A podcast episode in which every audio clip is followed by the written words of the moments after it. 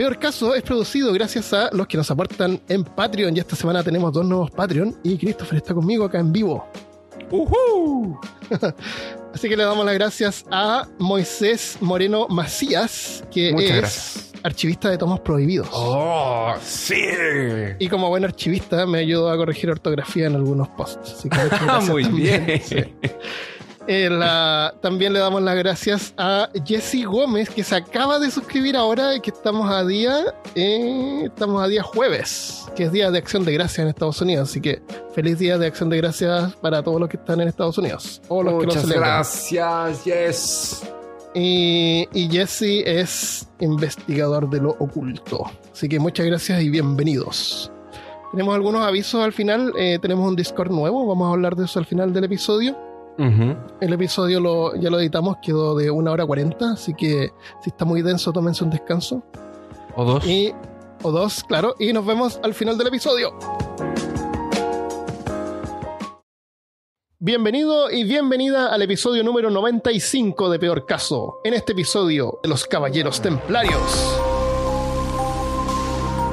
Hablándote desde los lugares más salomónicos de Austin, Texas, soy Armando Loyola, tu anfitrión del único podcast que entretiene, educa y perturba al mismo tiempo. Junto a mí esta semana está el hermano Christopher Kovacevic. Deus Volt, tomaremos Jerusalén. es bueno que aclaremos desde este comienzo que eh, las expectativas que ustedes deben tener al escuchar esto es que es solo una pincelada. Y ojalá sean bajas. Y son solo algunas características de la orden.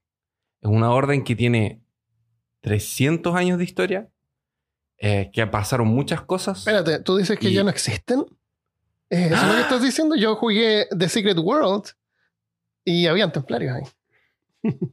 Están presentes hasta nuestros días, pero como una orden oficial, acabó. A menos que seas parte de los Illuminati. Mm, o de los masones. O ahí ya los templarios ya no se, no se fueron tanto. Claro. Oye, Pero, otra cosa aparte de aclaraciones. A propósito de aclaraciones, esto existió, no estamos hablando acá de Illuminati o hombres lagartos. No, esto es, una, es un hecho histórico que ocurrió. Como los Illuminati y los, hombres lagartos. Eso estoy diciendo que esto no, no es así. Esto fue realmente existe porque los templarios viven en ese como ambiente místico eh, de ciencia ficción también. Pero lo que estamos contando ahora es una historia real. Hay documentos. porque que lo, que lo eran muy herméticos. Exacto. Hay, tenemos mucha documentación sobre los hechos de los templarios. Y, em, y hay muchas pruebas, obvio. Y es una cosa relativamente moderna porque es de la. entonces existen algunos documentos. O sea, no es moderno, la verdad, pero es de la. Es de nuestra era. 1300. Eh, es más o menos de nuestra era. Después de Cristo se llama de nuestra era. Y claro. Parte de la historia. O sea. y, y, los templarios eh, tenían algunas características que nos vamos a tomar, vamos a separar algunas y vamos a contarlas eh, pero es una mirada desde nuestros días hacia atrás. Y, más que nada les traemos algo que a nosotros nos pareció interesante. Entonces no esperen una cátedra y todos los puntos, todas las cosas, porque no, no hay cómo hacer eso. Eh, tendríamos que hacer un podcast solo para, para ellos. Ah, así que aclarado esto, podemos comenzar.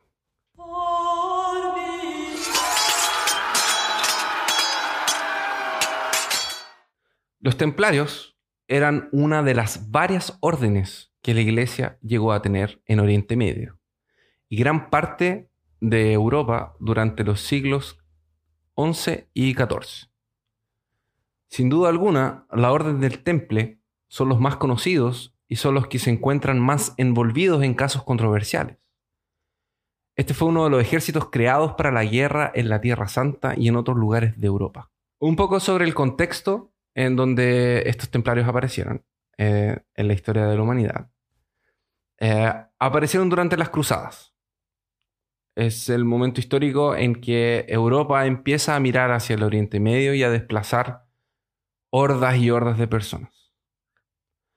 en ese tiempo de las cruzadas ya habían cristianos en ese territorio. Y, no es que un día simplemente los cristianos miraron a Oriente y dijeron, oye, eh, ¿qué vamos a hacer hoy día? Eh, vámonos de cruzadas. Y salió una, una horda gigante hacia Oriente Medio con armas y antorchas para quemar infieles. Sino que los cristianos ya estaban allá, ya había comercio, ya existían. Durante el comienzo del siglo XI, los cristianos eran perseguidos por algunas autoridades islámicas en las ciudades de Medio Oriente. De Medio Oriente. Los musulmanes estaban en control del territorio, pero aún así coexistían con judíos, cristianos y paganos. Pero especialmente en ciudades como Jerusalén, estos gobernantes eran un poco más inquisitivos con eh, todos aquellos que no eran musulmanes. Y conflictos en este periodo de tiempo no son difíciles de encontrar. Efectivamente, ellos ya existían antes de que comenzaran las cruzadas. Entonces, es básicamente la misma historia de siempre. Personas que tienen dinero y poder luchan para expandir ese poder, ese poder y ese dinero, o luchan para mantenerlo. Y estos conflictos están presentes, especialmente durante todo el periodo de la Edad Media. Pero, como en todo, debe haber habido algunas excepciones o deberían haber existido algunos fieles que efectivamente querían luchar en nombre de Dios y recuperar la ciudad santa para la gloria del reino de Dios y expulsar a los musulmanes. El Papa Urbano II fue el que llamó a la primera cruzada y fue el que llamó a tomar las tierras santas y defender a estos cristianos que estaban siendo perseguidos y que estaban no era por poder, no era por riquezas y no era por territorio, era para defender a los pobres cristianos que estaban siendo atacados por los musulmanes. Por supuesto. ¿Está claro? Sí, pues. Lo dijo el Papa. La pregunta es, ¿qué cosa, además de riquezas, territorios y otras bondades que se podían encontrar en, en Oriente, qué cosa haría que, los, haría que los fieles, que los cristianos de verdad, compraran la idea y entraran en esta campaña y en esta lucha, en esta guerra por recuperar la Guerra Santa? ¿Qué le puedes ofrecer a un fiel? ¿Qué no se compara con nada que se pueda obtener en este mundo? ¿Qué crees tú que tú, si tú fueras Una, una mansión en el cielo. una mansión en el cielo? Sí, sí, es, es- es- es- es correcto. Porque lo que te ofrecían es la salvación, es la vida eterna. Es el perdón de los pecados. Todo esto es garantizado si llegabas a morir durante una cruzada. Entonces muchas personas, especialmente Ah, estos eran ¿Quién como los soldados. los soldados rasos, Ya, ya. la- el, no el caballero que llega, que es un noble, que va a expandir, a ganar victoria, eh, a ser recono- reconocido, sino que el soldado raso, el campesino que está ahí, y por qué ese campesino que está ahí va a tomar armas y se va a ir a, a luchar, o por qué el, cómo eh, el que es dueño de tierras y el que tiene el poder para montar un, un pequeño pelotón va a convencer a sus vasallos de que tomen armas y que lo sigan a, este, a esta campaña que no va a durar un mes. Te vas a quedar años fuera de tu casa, años fuera de tu territorio. Y también pagaban bien. Probablemente. ¿Pagaban bien? O creo que pagaban súper bien porque tenían después para poder eh, comprarse propiedades y... Sí. Sí, muchos podían reclamar propiedades, podían reclamar... eh, Sí, pues, acuérdate que hablamos un poco de eso en, el, en un episodio sobre la vida en la Edad Media, de las ventajas que tenían. feudalismo, creo que fue. Sí. Eh, estamos en la época feudal. Sí. La promesa de ir al cielo, la promesa de, de pagar tus pecados de redención era lo que llevó a muchos de estos cristianos de Europa a unirse a las cruzadas y marchar hacia el Medio Oriente.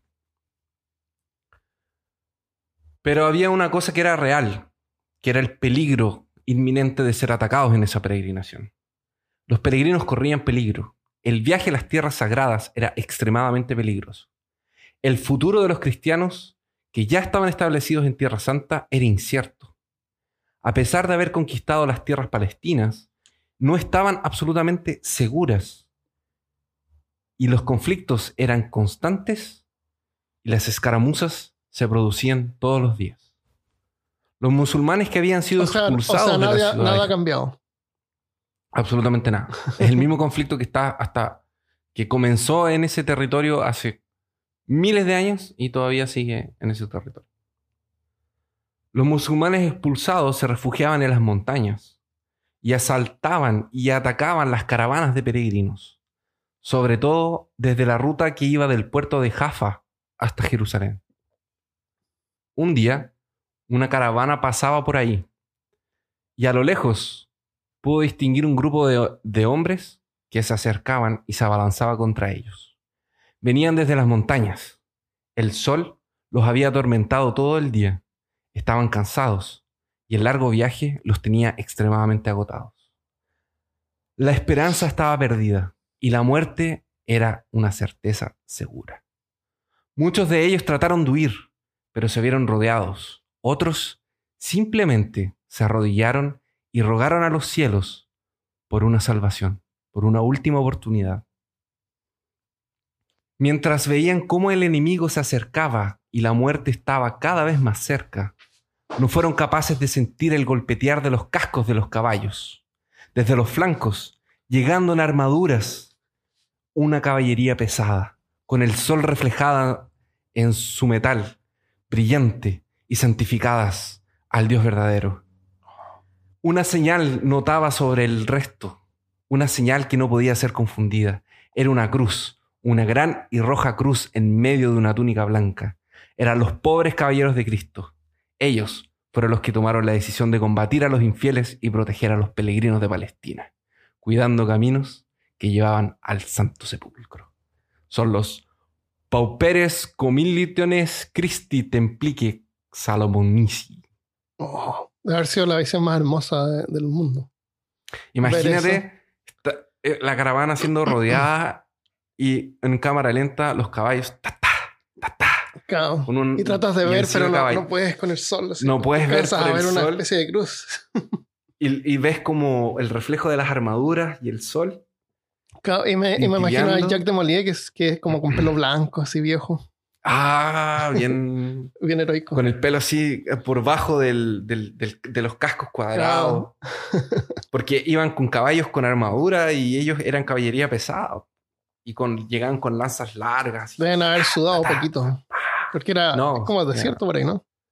Caliente. Bueno, en el día. Sí, Y, no. y frío en la noche. pero- y era, las armaduras eran pesadísimas y eran eh, cotas de malla y por encima tenían los, los plates. Qué Es la, oh, y, y el cuero que iba por abajo y la túnica. Mm. No, debe haber sido súper rico. Yo creo que se sacaban eso y quedaban así que como Jet Como, como Bruce Lee, como. ¿Cómo se llama ese de, de Naruto que tenía pesos en, los- en los pies y en las manos? ¿Te acuerdas? Eh, Que era como un Bruce Lee. Rock Lee. Rock Lee, claro, Que al Rock final, cuando. Era súper rápido. Y era una Sí. muestra en que en realidad él usaba pesos todo el tiempo. Y cuando Sí. se los sacaba, quedaba. Era como, quedaba más rápido todavía. sí. Los orígenes de los hermanos eh, templarios o los pobres caballeros de Cristo son inciertos y son no eran pobres. misteriosos. Armando, pero son humildes. Ah, claro, esa es la humildad de los pobres, pobres Es caballeros. la humildad. Sí. Son, No lo tengo aquí. son humildes. Mira, no lo tengo aquí, pero ya que lo dijiste, lo vamos a comentar. La riqueza de los templarios venía porque cuando la orden comenzó a expandirse y comenzó a tener castillos en, en Europa y en Medio Oriente, en el camino de la peregrinación, Mm, funcionaban como bancos. exactamente. Y ahí que empezaron a levantar eh, mucho dinero, que fue lo que hizo que eh, Roma o la Iglesia Católica les tuviera miedo y fue lo que también los reyes le- les empezó a dar miedo. La gente que iba ellos tenían- a peregrinar, eh, un, un noble, por ejemplo, iba a peregrinar, entonces cuando salía de su, de su ciudad, iba a estos, estos castillos, que no eran bancos, eran como castillos. Fue como el primer Sí, son banco. castillos. Y, y, y los templarios guardaban su riqueza y le daban un, un- una especie de papel que no era un cheque, pero es como el primer cheque, Sí, con, la, con el valor eh, de las riquezas. Y después cuando él llegaba a su destino, él podía ir a uno de estos castillos y le daban el equivalente a su riqueza. Entonces, Creo que les cobraban un. seguramente por el servicio. Pero, pero aún así, aún así. habían, habían varios que seguramente no regresaban Sí. a reclamar su riqueza. Y, y el hecho de no andar cargando todo eso los hacía menos eh, eh, eh, jugosos. De, no, eran malos objetivos para los ladrones. Porque imagínate, salir de tu casa en Europa, tú tienes que llevar dinero para mantenerte hasta, no sé, pues, terminar la cruzada, que se va a demorar cinco años, por ejemplo. Tienes que llevar un cofre lleno de, cosas Claro. caras. Entonces, lo interesante era que, como era una orden unida, o sea, era Sí. como, como un- como una cosa sola, no, impor- no importa en qué castillo tú depositabas el dinero, con Eso. ese cheque que Armando dijo, en cualquier otro castillo tú podías retirarlo. Genial eso. Y fue como la primera corporación internacional que existió en el mundo. Sí, sí. Porque con, eso, ese con ese sentido. dinero que, que ellos juntaban empezaron a invertir. Tenían tierra, eh, cultivo. Porque, porque no es solo el hecho de que. No es solo, no es solo de que al, había gente que no volvía a buscarlo, sino que el solo hecho de tenerlo ahí claro, es capital de giro. Exactamente, igual que un banco. Es capital de inversión. Empezaron a invertir y con eso seguramente. Ah, y hacían, hacían préstamos. Eh, hicieron préstamos También. a, a Philippe también, al rey de Francia. Sí. Eh, Y tú podías pedir un préstamo a los templarios Sí. Tú podías llegar a- y decir, ah, necesito, no sé, tanto dinero Claro. para llegar a tal ciudad. banco, Y te prestaban cual. y tú pagabas en la otra ciudad. Qué genial. Sí, es, es- fue una cosa que yo creo Eh, eh, que ese es el poder que, lo, que lo también lo, lo extinguió. también. Empezaron a ganar demasiado poder. Porque en realidad comenzó como? Comenzó con ellos haciendo encomiendas. Entonces, como, ella, como ellos eran militares muy adiestrados y eh, eran como eran una elite, estos tipos son Ah, sí. terribles. Estos tipos son, son. Es el paladín del, de, de Dungeons and Dragons. Sí. Es un gallo que es. Tiene una armadura acorazada, que está entrenado para luchar, es súper disciplinado. Y, es un tipo que se, se mueve por eh, cosas que... El rifle good, que sería como el, eh, bueno, legal. el bueno legal. Sí. Entonces, es como perfecto para este tiempo. Por eso que les fue tan bien, Sí. o sea, yo creo, por eso que... Y son súper estrictos. Vamos a ver cómo era la disciplina de ellos y es, es impresionante cómo, cómo se iban adiestrando. Y lo otro que yo encontré súper interesante es que, y yo creo que fue consecuencia de los bancos, o sea, entre comillas, los bancos de los templarios terminaron siendo consecuencia de que ellos hacían, eh, llevaban riquezas de un punto a otro. Entonces tú podías contra, tú podías hacer encomiendas. Entonces tú ibas y decías, Ah, "Oh, quiero que este cargamento, a través de los Ah, templarios, quiero claro. que este cargamento vaya de esta ciudad a esta ciudad. Por su red. Entonces los templarios transportaban eh, cargamentos de una ciudad a otra. Y eso hacía que las riquezas quedaran esparcidas también. También eso porque también es bueno porque eh, si eran atacados o perdían un castillo, no ponían todos los huevos en la misma canasta. Y lo otro, que si tú ibas como...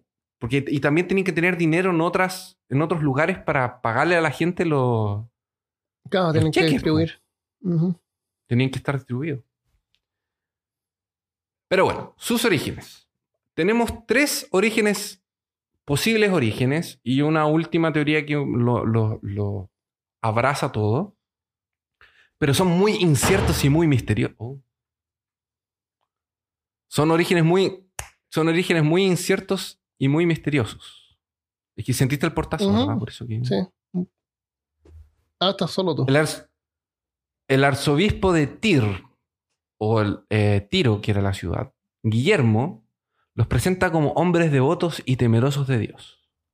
Según algunas crónicas, los caballeros pidieron consejos a Godofredo de Bouillon con la intención de formarse como hermandad, con el objetivo principal de proteger los caminos hacia la Tierra Santa. Según la crónica de Ernaut del siglo XII, su origen podría estar asociado a la Orden del Santo Sepulcro. Caballeros de toda Europa se habrían unido a esta hermandad antes de ser los militantes de Cristo o milites Christi. Así habrían entrado a esta congregación, que es la congregación del Santo Sepulcro, como laicos.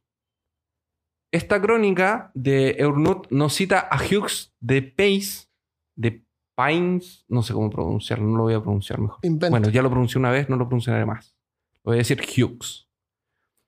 Em, nos cita a Hughes, quien habría sido el fundador original de la orden, sino que eh, esta orden habría podido venir de una tercera rama de la orden del Santo Sepulcro.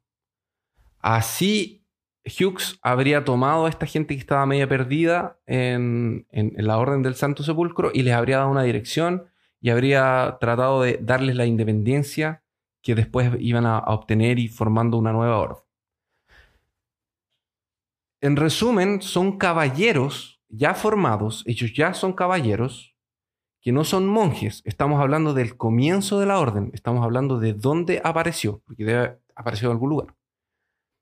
Que buscaban proteger y muchas veces buscaban redención. Se unieron a la orden del sepulcro como una rama muy pequeña que estaba en Jerusalén para luego ser conocidos y ser eh, de tomar la independencia como los caballeros del temple. Otra opción de este relato es que eh, viene eh, que cuenta que nueve caballeros, entre los que se encuentra Hughes y, eh, y Godofredo, habrían pronunciado los votos ante el patriarca de Jerusalén, lo que habría eh, iniciado la orden de los, templarios. Y una tercera crónica dice que Hughes, que era un señor feudal, partió desde Champagne, la provincia, acompañado de 30 vasallos, con el fin de ponerse al servicio del reino en Jerusalén. Él y los 30 que lo acompañaban Que, que decidieron que Jerusalén tenía un rey en ese tiempo. Sí, tenía un Era rey. el rey de Jerusalén. Ahora suena Era el tan rey raro. de Jerusalén. De estas tres teorías, la, la más probable es que en realidad entre los años de 1099 y 1120, varios caballeros que venían de diferentes lugares de Europa se entregaron a la, a la orden del Santo Sepulcro y hicieron votos con, con esta congregación. Esto hace que el caballero inmediatamente renuncie a su vida como caballero y se transforme en un monje. Mm. Entonces ya no podían combatir, ya no podían hacer justas, era un monje, era una persona dedicada a su religión, A a su Dios, Eh, a monjear, lo, cosas que hacen los monjes. Pero luego de una derrota que sufrieron los cruzados en una batalla que fue conocida como el Campo de Sangre, se vieron en la necesidad de conseguir combatientes para defender la ciudad. Por lo que estos caballeros que habían renunciado a su vida de combate, que habían renunciado a su vida de guerra, habrían sido forzados a renunciar nuevamente a la vida que tenían como Mm. monjes Como cruzado. para unirse como cruzados. Exactamente, por la necesidad que existía de combatientes experientes. Entonces ellos tuvieron que dejar la oración, volver a tomar sus armas. Y así, entre esas personas, el nombre de Hughes fue tomado como el gran maestro, el primero maestro de los caballeros. Entonces- gran maestro eran los títulos, ¿no? Era un- el título de quien comandaba la orden. Era el, el- Gran maestro. el gran comandante. Así, estos señores, estos caballeros, son exonerados de sus obligaciones con el Santo Sepulcro. Hicieron votos nuevos, formaron una nueva hermandad y tomaron para sí el nombre de los pobres caballeros de Cristo.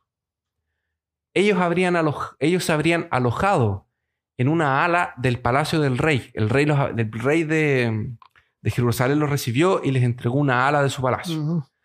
Que esta ala estaba junto a la mezquita que estaba ahí dentro de- del templo, que habría sido construida en el solar del antiguo templo de Salomón. El solar es un lugar donde la gente salía, es como un patio inter- interno tomar donde sol. la gente salía a tomar solcito. Desde donde vendría el nombre del- de la orden del templo o orden del templo de Salomón, porque era el lugar donde ellos se quedaban. En un pedacito del templo de Salomón, esta gente dormía ahí, se alojaba ahí. Entonces, por eso el nombre de los caballeros del templo o del temple. Ahora, esta clase nueva, estamos abriendo, acabamos de recibir un códex nuevo con una nueva clase de, guerrero para las cruzadas. Hay que pintar las figuritas. Hay que pintar las figuritas. Perfil nuevo, todo nuevo. Es como cuando vienen las expansiones. No, no es una expansión, pero viene el. Tienes el manual de rol Claro. y compras un, Una expansión. Una expansión. Sí. Bueno, un suplemento. Un un suplemento, suplemento. claro. Este es el suplemento de los caballeros monjes, que es la nueva profesión, la nueva clase para las cruzadas. Esto es completamente revolucionario y nuevo para la iglesia. Ellos tenían la voluntad de proteger y defender tanto peregrinos como lugares santos. Y tenía por trasfondo el buscar parecerse más a Cristo. Despreciaban la materia de este mundo. Combatían en las artes de la guerra, pero no cobrarían botín. Y estaban preparados para morir por su fe. No cobrarían votos. Entonces es, es el soldado perfecto. Porque te obedece órdenes, es disciplinado, no, no, ma- no asesina por asesinar, no viola y no roba. Entonces los botines de las ciudades quedaban para la nobleza. Ellos no, ellos no quedaban con el botín de la ciudad, no, no quedaban con- porque cuando, cuando entraban los ejércitos a las ciudades era muerte, destrucción, violaciones y robar. Entraban a saquear, Ah, sí. pero ellos no. Eran una fusión de dos cosas que no tenían nada que ver una con la otra. Es el monje que ora, que reza, que es disciplinado con el guerrero. Con el guerrero que es eh, O sea, todo, fierce. todos los guerreros, todos los templarios eran monjes. Todos. Todos. Todos. Habían Todos. tantos monjes como para un ejército. Pero los monjes, Pero- pero- los monjes tienen es que fue. una vida de monje, no es una vida que te, que, que como que lleve a tener un buen estado físico. Que está- no, no hace trabajo físico. Es que fue así. Ya eran caballeros. Ellos ya sabían luchar. Estamos hablando de los orígenes. Ah, Ellos ya sabían luchar, ya son caballeros, Ya. ya tienen experiencia en combate. Ellos se retiran de esa vida y se empiezan a unir a la orden del, de- del, san- de- El del Santo. Sepulcro. Se unen a la, a la orden del, del Santo Sepulcro, se olvidan de su vida de guerreros. Ah. Existe la batalla. La batalla es una sanguinaria y precisa y es necesario más guerreros. Entonces, le dicen a estos caballeros que renuncien a sus votos y se vuelvan a unir a las filas. Ya. Fue a causa de esto que ellos ya sabían luchar, que se volvieron monjes, porque ya eran monjes, Mm, que se creó esta fusión del monje con el, con el caballero. Entonces, cuando van a, cuando ellos van a, a, empezar a, a expandir la orden, empiezan a tomar eh, a- eh, hombres en edad adulta con alguna capacidad con armas y los empiezan a entrenar para que al final sean caballeros templarios. Entonces tienen un recorrido, se demoraban mucho en hacer tropas. No era rápido, no era, ah, vamos a levantar. Por eso que eran también tan, por eso que también se cuidaban tanto. Claro, no como otros hecho- que reclutan a niños y, Exacto. y Y, cualquier cosa que puedan. cual- que cualquiera que pueda tomar una arma, Claro. ya lo tiran al- al- para hacer volumen. Claro, claro. Estos no, eran la elite. Ahora, esta fusión que existe entre, entre dos cosas, que es el monje con el, con el guerrero, eh, te trae un, un conflicto. Porque son cosas que son, no son compatibles, no eran compatibles hasta ese punto. Y, son en algunos, y son contradictorios. Entonces, estos conflictos pasarían dentro de la orden de los templarios eh, con otras congregaciones de la misma iglesia y dentro de la orden también, donde había gente que estaba eh, pensando, pucha, pero ¿cómo voy a ser un monje y matar? ¿Cómo, eh, esta dualidad los tenía Sí. muy, muy perdidos. Entonces el maestro Hughes tiene, se ve la, el- la obligación de encontrar apoyo para sus tropas, para que no se desmoralicen, ni para que entren en conflicto interno y, y- y no obedezcan órdenes. Entonces, dentro de la misma iglesia, ainda existiendo diferencias, y con la mayor gente que venía a, a- que hablaba sobre este asunto, no estaba en Jerusalén, y no sabía la realidad de ellos, llegó a... Este conflicto llegó al rey Balduino II, que era el rey de Jerusalén que los había aceptado en sus casas. Este que era consciente de todas las dificultades que los caballeros del temple estaban teniendo, trató de buscar una fuerza y trató de buscar una ayuda desde Europa. Entonces, él toma a Hughes y financia un viaje para Europa, eh, en donde ellos iban a reclutar más soldados, iban a reclutar eh, más caballeros y, jóvenes adultos para ser entrenados y financia una ida hacia Europa para que ellos contaran sus experiencias y le manda una carta desde, eh, desde Jerusalén al abade francés. El rey Balduino II de Jerusalén le envía una carta al Santo Padre Bernardo Claraval, que va a defender esta orden nueva que ha sido eh, fundada y va a ser incluso el que va a crear las reglas de la orden y va a ser quien va a participar de un concilio de la iglesia, que es la iglesia del concilio de Troyes, donde se le va a dar eh, oficialmente inicio a la orden de los caballeros del, del temple. Una parte de la carta del rey Balduino II para Bernardo dice así, los hermanos del temple que el Señor ha creado para la defensa de esta provincia y que ha conservado de una forma admirable, desean obtener la confirmación apostólica y poder ser una regla de vida precisa. A causa de ello, nos os enviamos Andreas y Godemar, hombres ilustres, por sus actividades guerreras y por el origen de su raza, para obtener del soberano pontífice la aprobación de su orden y para inclinar su espíritu a otorgarnos subsidios y ayuda contra los enemigos de la fe, que todos, unánimamente y de un igual acuerdo, se sublevan para suplantar y revivar vuestro reino.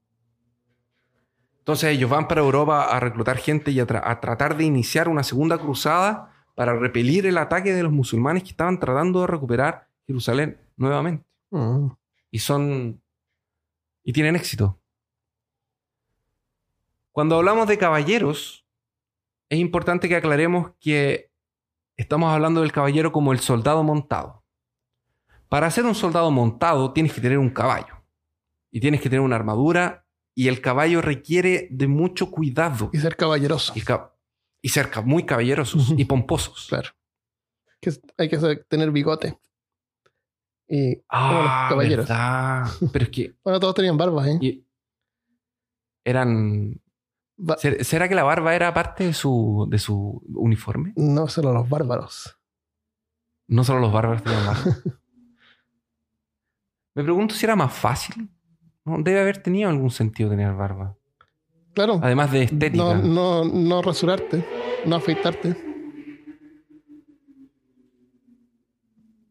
¿Quién tiene tiempo para eso?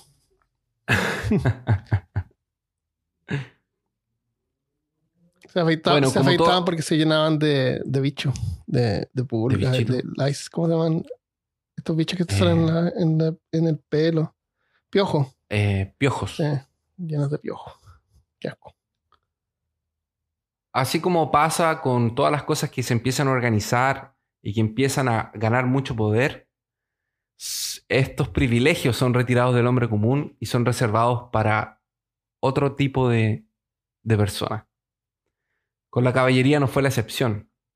Hasta finales del siglo XII, y mira qué interesante esto, no existía ningún tipo de restricción social a la hora de ser armado caballero. La única restricción que era era tener un caballo. Debe haber sido la gran cosa Pero- igual en ese tiempo. Pero si era muy caro tener un caballo. Sí. Entonces a veces tú ganabas un caballo y había que mantenerlo y para tener caballo tenías que tener escudero porque había Ah, que claro. peinarlo. Como tener un bote. No es, no es solamente tener un bote. Hay que No pagar un mensual en el club de, de yate. Exacto. Que alguien te lo saque, te lo tenga listo para salir a, a navegar. Mecánico. Un mecánico, lavarlo después con agua, con agua fresca, hay que lavarlos cada vez que se lo sacan del agua. Sí. Sí. Es un un lío. Pero a partir del 1230 se establece que solo nobles, hijos de nobles o hijos de caballeros podían ser nombrados caballeros, excluyendo así todo hijo de clérigo o de campesino.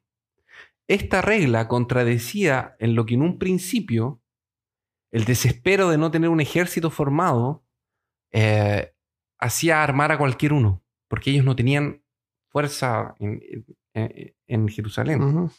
Esto afectaría directamente a los mismos templarios, que reservarían el derecho de entregar tal orden a los hijos de los nobles y otros caballeros. Y esta condición es inexcusable. O sea, a partir de ese año, solo nobles, hijos de nobles y, hijos de caballeros pueden ser caballeros. Mm. Que eso no quiere decir que no podían ser templarios en otras opciones. Ellos no podían ser los caballeros templarios. Son como los trabajadores de construcción acá en Estados Unidos. Esos tipos que, esos que están haciendo, trabajando en la calle, eh, haciendo carreteras y todo eso, ganan un montón de plata, así como 30 dólares por ah, hora. Oh, pero, pero cuesta un montón entrar y hay que ser amigo del amigo y más o menos así como lo que tú dices ahí. Sí, ganan un montón porque, porque están, eh, están eh, tienen, eh, ¿cómo se llaman estas cosas? que Unión. Sindicato, ¿no? Tienen sindicato y todo eso. Les, va re bien. Wow. ¿Y tú trataste de entrar alguna vez a trabajar? No. es mucho esfuerzo. Demasiado esfuerzo. Esfuerzo físico. Sí. Eh, después de que la primera eh, cruzada fue vencida, después de que la primera cruzada logró entrar en Jerusalén y rescatar la ciudad santa, eh, los musulmanes habían sido expulsados a las tierras próximas y habían sido expulsados de sus casas. Tuvieron que salir de la ciudad, claramente. Y por algún motivo que yo no me explico, los musulmanes insistían en tratar de tomar su antigua ciudad de vuelta. Eh, yo me imagino que se les habrá quedado algo. O tal vez, tal vez querían vivir ahí por alguna razón. O no sé, pues, eh, volver a sus casas. Puede ser. se les quedó el perrito. Gente tiende, tiende a gustarle vivir en sus casas. Insistían una y otra vez en tratar de recuperar la, ciudad y seguir atacando a estos cristianos que habían llegado a tomar la ciudad de ellos. no me imagino por qué ellos querrían sus casas de vuelta. Entonces atacaban a la gente que desembarcaban en Jaffa hasta Jerusalén. Y la mayor parte de la gente que había cruzado, que había hecho la primera cruzada, volvieron todos para Europa. Entonces Europa, eh, Jerusalén quedó desfalcada de, fuerzas, porque todos los nobles retornaron a, sus tierras y la gente que había ido a luchar por redención y sueldos y tierras ya habían ganado eso. Entonces se acabó la primera campaña y todo el mundo empezó a volver a sus casas. Algunos de los nobles eh, pasaron por Antioquía y Edesa en búsqueda de riquezas, pero, pero eso no está en los papeles, porque fue una pasada solamente. Fue como un desvío, una cosa. Ah, pasaron por ahí nomás y hicieron un par de riquezas y, se fueron. Esto es un problema porque la tierra que es conquistada tiene que ser mantenida. Porque no es solo arrebatar del enemigo a través de la violencia, sino que tiene que ser consolidada. Así que las rutas quedaron desprotegidas para que asesinos, ladrones, asaltantes y todas las otras clases de Dungeons and Dragons que no eran los monjes guerreros pudieran ir y hacer sus papeles. Los pobres caballeros de Cristo tuvieron su origen humilde, como todo lo que empieza con buenas intenciones. Se dedicaban simplemente a ser la policía de las carreteras. Así como en Mad Max 1, cuando aparece el, cuando aparece Mad, eh, Max en el, auto persiguiendo. ¿Tuviste Mad Max 1? Hace tiempo, me imagino que sí. Él tenía un auto y andaba por. Era el. ¿Cómo se llama? Era, eh, era como el Destroyer o. ya, un Mustang. Una cosa así. Algo así. Eh, y, y, la, y la, gente veía el auto y decía, oh no, es él. Y el auto los perseguía. Entonces era como eso. Era como, oh no, vienen los caballeros templarios. Ya y vivían en la parte del de el, Templo de Salomón. Así pasaron varios y varios años. Entonces, solo para recordar que una doble clase de personaje de rol es algo extremadamente difícil de hacer, tanto en la hoja como de interpretar y de hacer calzar las reglas, los poderes y todas esas cosas. Esto es reservado solo para jugadores de alto nivel y no son personajes tan comunes de los de doble clase como para un comienzo de campaña. Generalmente es algo que vas ganando a través del tiempo, de la experiencia, a medida que vas ganando niveles. Así que no es de sorprenderse que esta nueva orden eh, buscara el, apoyo de Europa y causara tanta extrañeza entre sus pares y en el mundo en general, causando la revolución que causó. Nuevamente el monje guerrero no parecía ser lo más congruente del mundo. Así que nuestro conocido abad, además de ser el primer benefactor de la, de la orden, escribió una redacción con el afán de animar y transmitir coraje a estos nuevos hermanos que se dedicaban a la protección de la Tierra Santa. Esta tendría el nombre de Laude Novae Militares ad Militis, donde él los, los incentivaría a llevar una vida pura y sobria, en la que tuvieran bien protegido su espíritu frente al maligno con la coraza de la fe, así como protegían sus cabezas de los golpes con sus yelmos. Tenían que ser hombres puros y sagrados para la defensa de, tierras puras Qué valiente. Muy valiente. Uno de los mensajes que el abad les mandó fue el siguiente. Mejor sería no tener que luchar contra los infieles ni verter su sangre. Siempre que pudiéramos protegernos o defendernos de sus ataques sin emplear las armas. Más, cuando estos amenazan a la cristiandad y a su herencia espiritual, hay que evitar que la destruyan, aún oponiéndose a ellos con la fuerza de las armas. Y con esto, los hombres marchan de Europa hacia Jerusalén. Los musulmanes, así como todo enemigo nuevo que tú enfrentas en otra que, es de otra cultura, que es de otro continente, que es de otro lugar, tienen tácticas y estrategias eh, completamente diferentes a las tuyas, especialmente si tú vienes de Europa y tuviste que viajar tanto para llegar a un otro lugar. El clima cambia, las armas cambian, el material cambia, los animales cambian, los caballos incluso no son los mismos.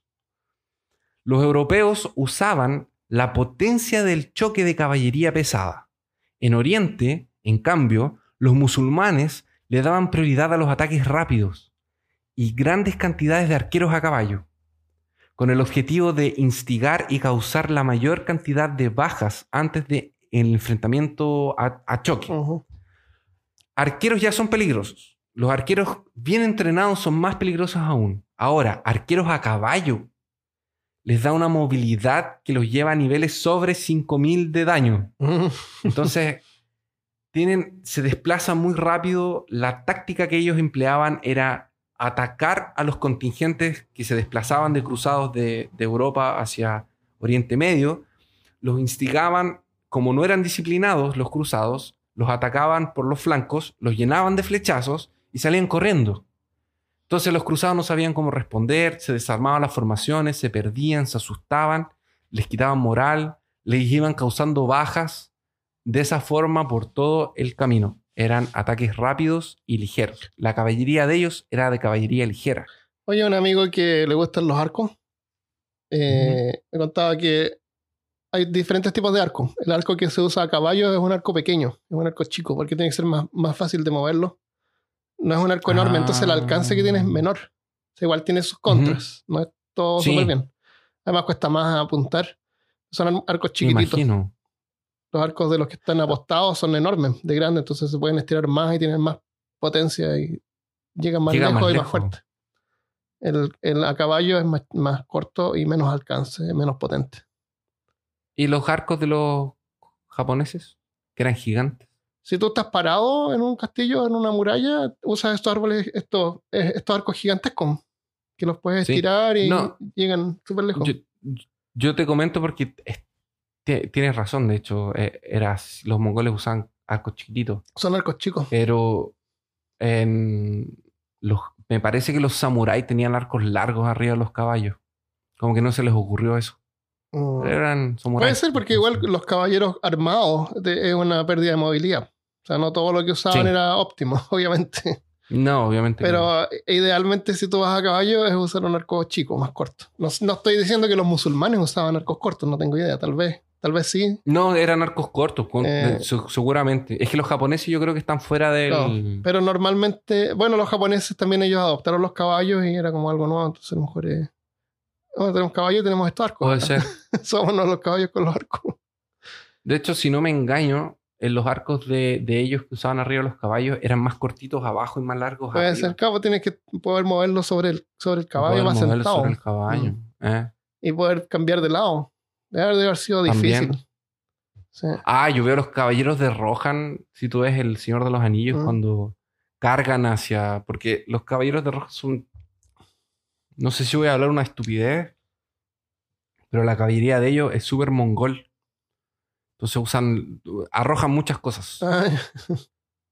Y, y también tú ves los arquitos de ellos son cortos y van arriba de, los, Oh. de los caballos, van apuntando. Y le disparan a los muas. mm.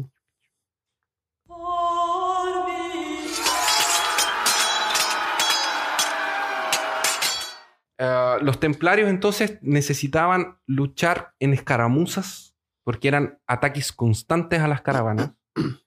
y era más una guerra de guerrillas de que una guerra en campo abierto.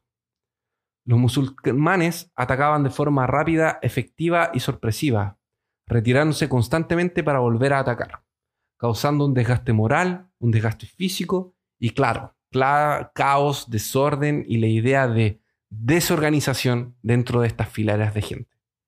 Porque así evitas que hayan bajas en tu lado también. O sea, como te tienes que acercar mucho, tienes que ser rápido. Entonces la idea es desorganizarlos para que no te agarren en la retirada. Claro. Eso es súper importante a la hora de retirarse. Porque la retirada es cuando tú, tienes más pérdidas. Si tú haces una retirada, probablemente tu ejército se va a morir por la mitad Mm. más de que si se quedaran peleando. Los templarios necesitaban una forma efectiva de contrarrestar estos ataques relámpagos. Era imperioso, que un grupo de combatientes pudiera desplazarse rápida, efectivamente, sin perder formación y dispuestos a cargar al enemigo. Por eso eran tan disciplinados. Entonces cuando hacían las cargas y, y iban, la mayoría, o sea, todos ellos usaban mucha armadura también. eh, si caía uno, había que volver a la formación y continuar, no te podías empezar a, a- a- a desordenar. En una ocasión, demostrando la habilidad de su contraataque, al mando de Everardo de Barres, que era el capitán que estaba a cargo de, del- de- de ese contingente, se ganaron la admiración de los cruzados al desmantelar una emboscada que los turcos les habían hecho a los francos, evitando una derrota desastrosa, inminente y sangrienta. La composición del ejército templario tenía más o menos una capacidad de movilizar unos 3.000 hombres, que no es una suma desconsiderable, especialmente si piensas que es elite, en donde 400 o 500 de estos, es decir, eh, un sexto de los, del número total, eran caballeros, caballeros decimos de armadura, caballo, lanza, y el resto eran hermanos sargentos y una unidad que eran los turcoples. Los un- la unidad de turcoples eran arqueros de caballería ligera, o sea, copiaron a los musulmanes. Estos por lo general eran reclutados, incluso eran musulmanes convertidos. Que combatían junto a los templarios. O sea, ganaron la, la experiencia de los. Les copiaron. Sí, Vieron que era efectivo y les claro, copiaron. obvio. Es necesario. Eh, eh, ¿qué? Eh, Turcoples me suena como a, a- a un turco en toples, como un turco sin cabeza. ¿Turcoples? Sí, Wow. que no como un turco sin camiseta. Bailando arriba de un caballo con aceite. Ya, perdón. Los turcoples era la unidad que ataca primero antes de que la caballería pesada y la infantería templaria hicieran su carga. Así, ellos podrían obtener información como qué tan fuerte es el enemigo, y qué disposición en el campo de batalla estos tenían. En el campo de batalla, los templarios obedecían la misma jerarquía que ellos tenían dentro de los monasterios. Y esto hace una diferencia brutal a la hora de tener una batalla de campo abierto.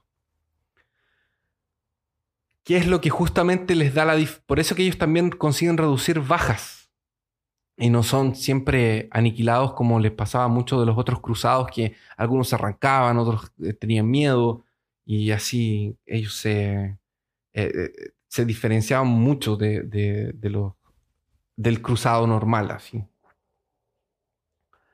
Todos seguían órdenes estrictas del maestro y permanecían unidos luchando junto a su estandarte. El estandarte, el estandarte tenía el nombre de El Bausant. Sí, porque si tú te quedas cerca te da como más 10 puntos de, de ataque y de te defensa. Da, sí, te da bonus de, de, aura. Y si te quedas cerca del comandante, ah, te, da, te da bonus también. Te da bonus de protección, tiene un halo así. y ellos hacen imposición de manos y curan a los. Ah, y se curan entre ellos.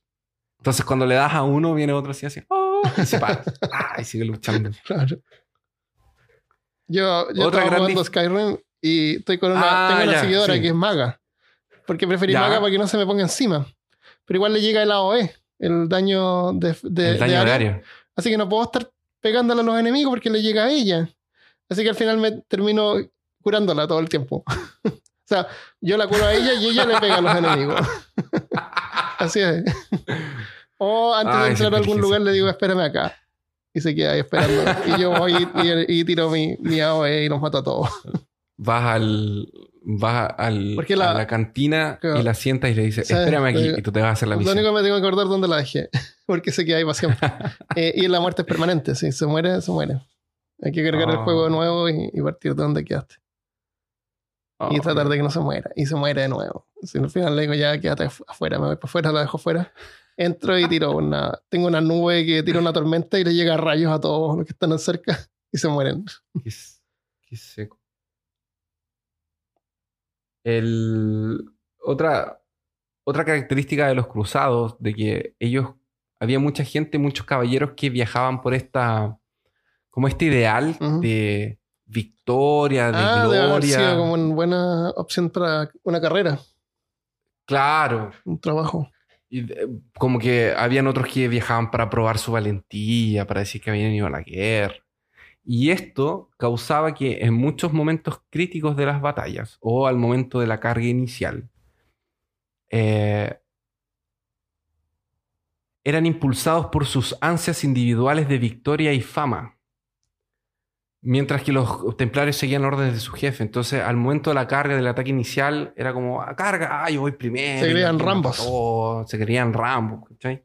Pensaban que eran Aragorn en el Helm's Deep que iba a matarlos a todos y, no es así. Bueno, el estandarte de los templarios es el Basaut. Em, el Basaut es una bandera que es mitad negra y mitad blanca y señala dónde se encuentran concentradas las fuerzas de los templarios. Así tú no te perdías en medio del campo de batalla. ¿Por qué? ¿Quién vio Game of Thrones van a lembrar, pues van a recordar de la batalla de los bastardos. ¿Tú la viste, hermano? No, vi el primer episodio o dos.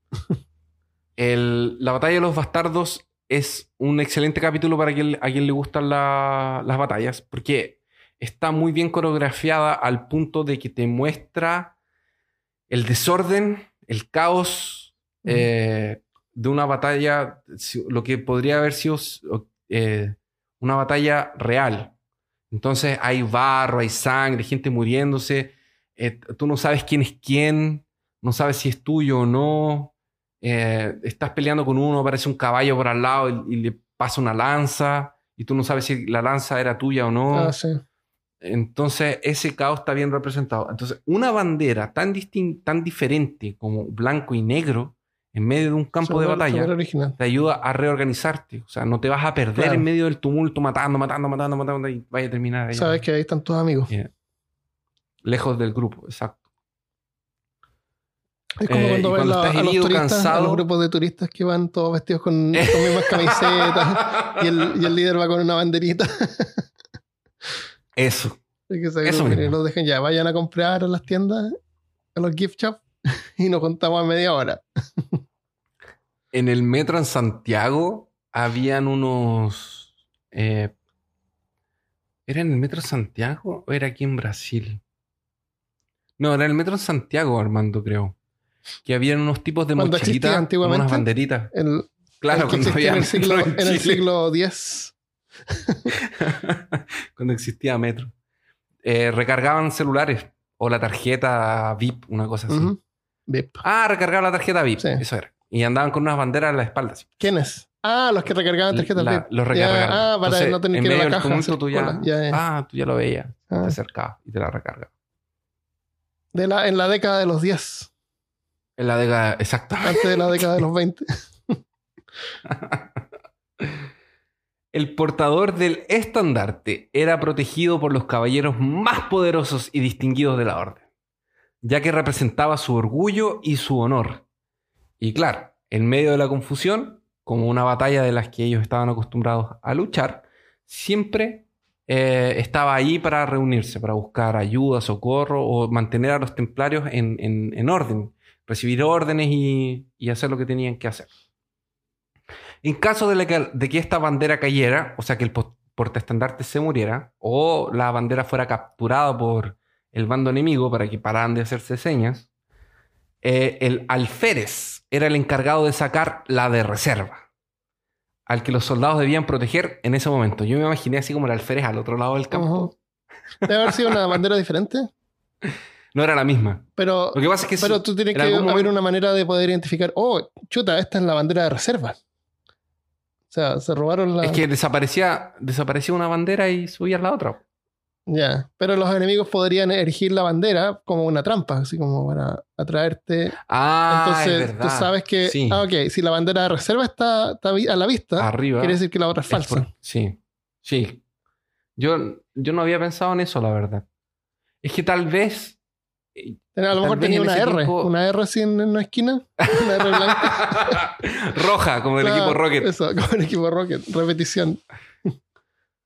Me. Ahora que lo pienso, tienes razón. Podría haber sido usada como. Pero en una de esas era muy. Era muy de. Lo deshonroso. Sí, po, a lo mejor los musulmanes Ese tampoco tipo de trampas no- sí, claro, porque no ellos también eran código- como guerreros medio santos.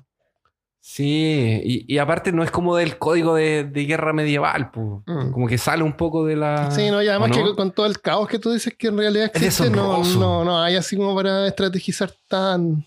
No, y peor aún, imagínate que tú eres el que tomó la bandera y te pones a hacer como que eres Ah, Como eres, trampa, la furia Sí, no creo que dures y mucho. el yo tampoco creo que Ah, durarías mucho mm. en, en mi Sí, campo. yo creo que lo mejor sería destruirla.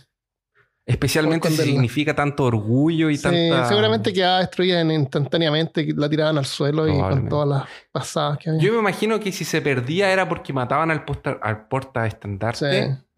O porque la agarraban así como de ah, agárrala Sí, de cualquier de- de forma y unos segundos nomás rájala. Sí. Eh. Bueno, entonces sacaba la bandera de reserva, que era la, la, la del alférez. Estoy, estoy viendo una, Y cosa curiosa de- sobre los eh, turco- turcoples, turcópoles, ¿Ya? tur- toples, turcos Tur- toples, turcoples. turcos toples. Tur- los turcos de dobles. Claro, que significa turco joven o como turcopli. Está en, en el, en el grupo de Discord que vamos a mencionar después. Tenemos un Discord nuevo. Tenía una imagen que había encontrado, una imagen medieval donde salía como un Batman. y entre la imagen también se ven algunas, algunos como guerreros o algo, algún tipo de persona con un traje rosados. Un traje rosado. Se ven como bien así como Ah. mal, pero... eh. Pero estoy viendo a los turcoples, el, su, su vestimenta era rosada. Ah, pueden haber sido turcoples entonces. Y eran turcoples entonces en la imagen medieval eso. Donde sale Batman. ¿Puede ser? ¿A ¿Dónde sale Batman? ¿La viste? Sí, sí, la vi. Sale Batman. Sale Sí, Batman y Robin. Señor con un gorrito como el de Finn Sí, eso. de Hora de Aventura. Entonces, todos tenían diferentes colores y cosas. Si a pesar de que, a pesar de todo, ya, ok, Armando, primera bandera, ¡ah! ¡ah! Bandera de reserva. Bandera de reserva con la de rey. De ahí todo el mundo se mueve hacia la otra bandera porque hay que proteger la bandera. Pero vamos a suponer que no alcanzaron a llegar y ¡ah! se murió el- la segunda bandera. Porque podía pasar. Sí, Entonces, a pesar de todo esto, aún así las dos banderas se perdían. Los templarios debían dirigirse a donde hubiera una ot- otra bandera de alguna orden hospitalaria o eh, cualquier otra orden cristiana eh, o en su defecto eh, se tenían que poner las órdenes de algún príncipe o alguien que estuviera eh, de rango que estuviera en el campo algún aliado. algún aliado, exactamente. De rango mayor, porque ellos no saben, e- ellos seguían órdenes. Claro, claro. Como que si el gran mestre, ellos tenían como que someterse a, la- a- si había un príncipe, una cosa así, tenían que servirlo a él. El caballero templario no puede huir. El caballero templario no se retira. Y aunque la fuerza sea superior, tampoco sale corriendo. No espera rescate de sus hermanos si cae prisionero. Y según los registros de los 23 mestres de la orden, 12 murieron en combate. Mm, 12 de los 23. Lo que nos da una idea muy clara de cómo estos tipos eran duros, valientes y el coraje que tenían en sus corazones. de verdad. Cuando nos estaban contando dinero. Cuando no está... no, Armando, Armando. No digas, te estoy contando una cosa heroica, Ah, épica. Me pones dinero de oro enfrente, joyas, Claro. espadas con, con rubíes. ¿En serio? ¿Qué me estás hablando? No, yo no dije nada. ¿Por qué dices esas cosas? Les da, a lo mejor eran eh, espadas encantadas. Pueden ser con más Ataque, 3 o más claro. 5. Eh, pegan a lo mejor daño de fuego, Claro. un adicional. Yo, Armando, yo después de todo lo que hemos escuchado de, de los caballeros templarios, yo te digo que yo, yo voy a ser un cab- Yo me uniré a los caballeros templarios. ¿Te va a unir al caballero templario? ¿Te gustaría unirte conmigo a los caballeros templarios, Armando? Eh, Puede ser. Tal vez. Tal vez. ¿Qué te parece que si peor caso se transformase en un. en, una, en la orden de, de- de los templarios? Bueno, eso que te dije, pues que esto es como la visión del lado de los cristianos. Pero no, no hemos visto el otro lado. Ok, ok. Pero déjame entonces contarte cómo es un día. Un día común. Ah, ya, ya. El día a día de los El día a templarios. día de los templarios, ya.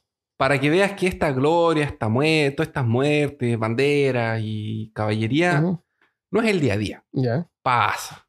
Pasa. Con- pasa. contar Pero no pasa dinero. Emitir cheques. Claro. Hay, hay, otras cosas de que preocuparse, como encomiendas, Claro. cheques. Eso han sido La los, vida los nuevos, un- los nuevos templarios cuando recién te unías.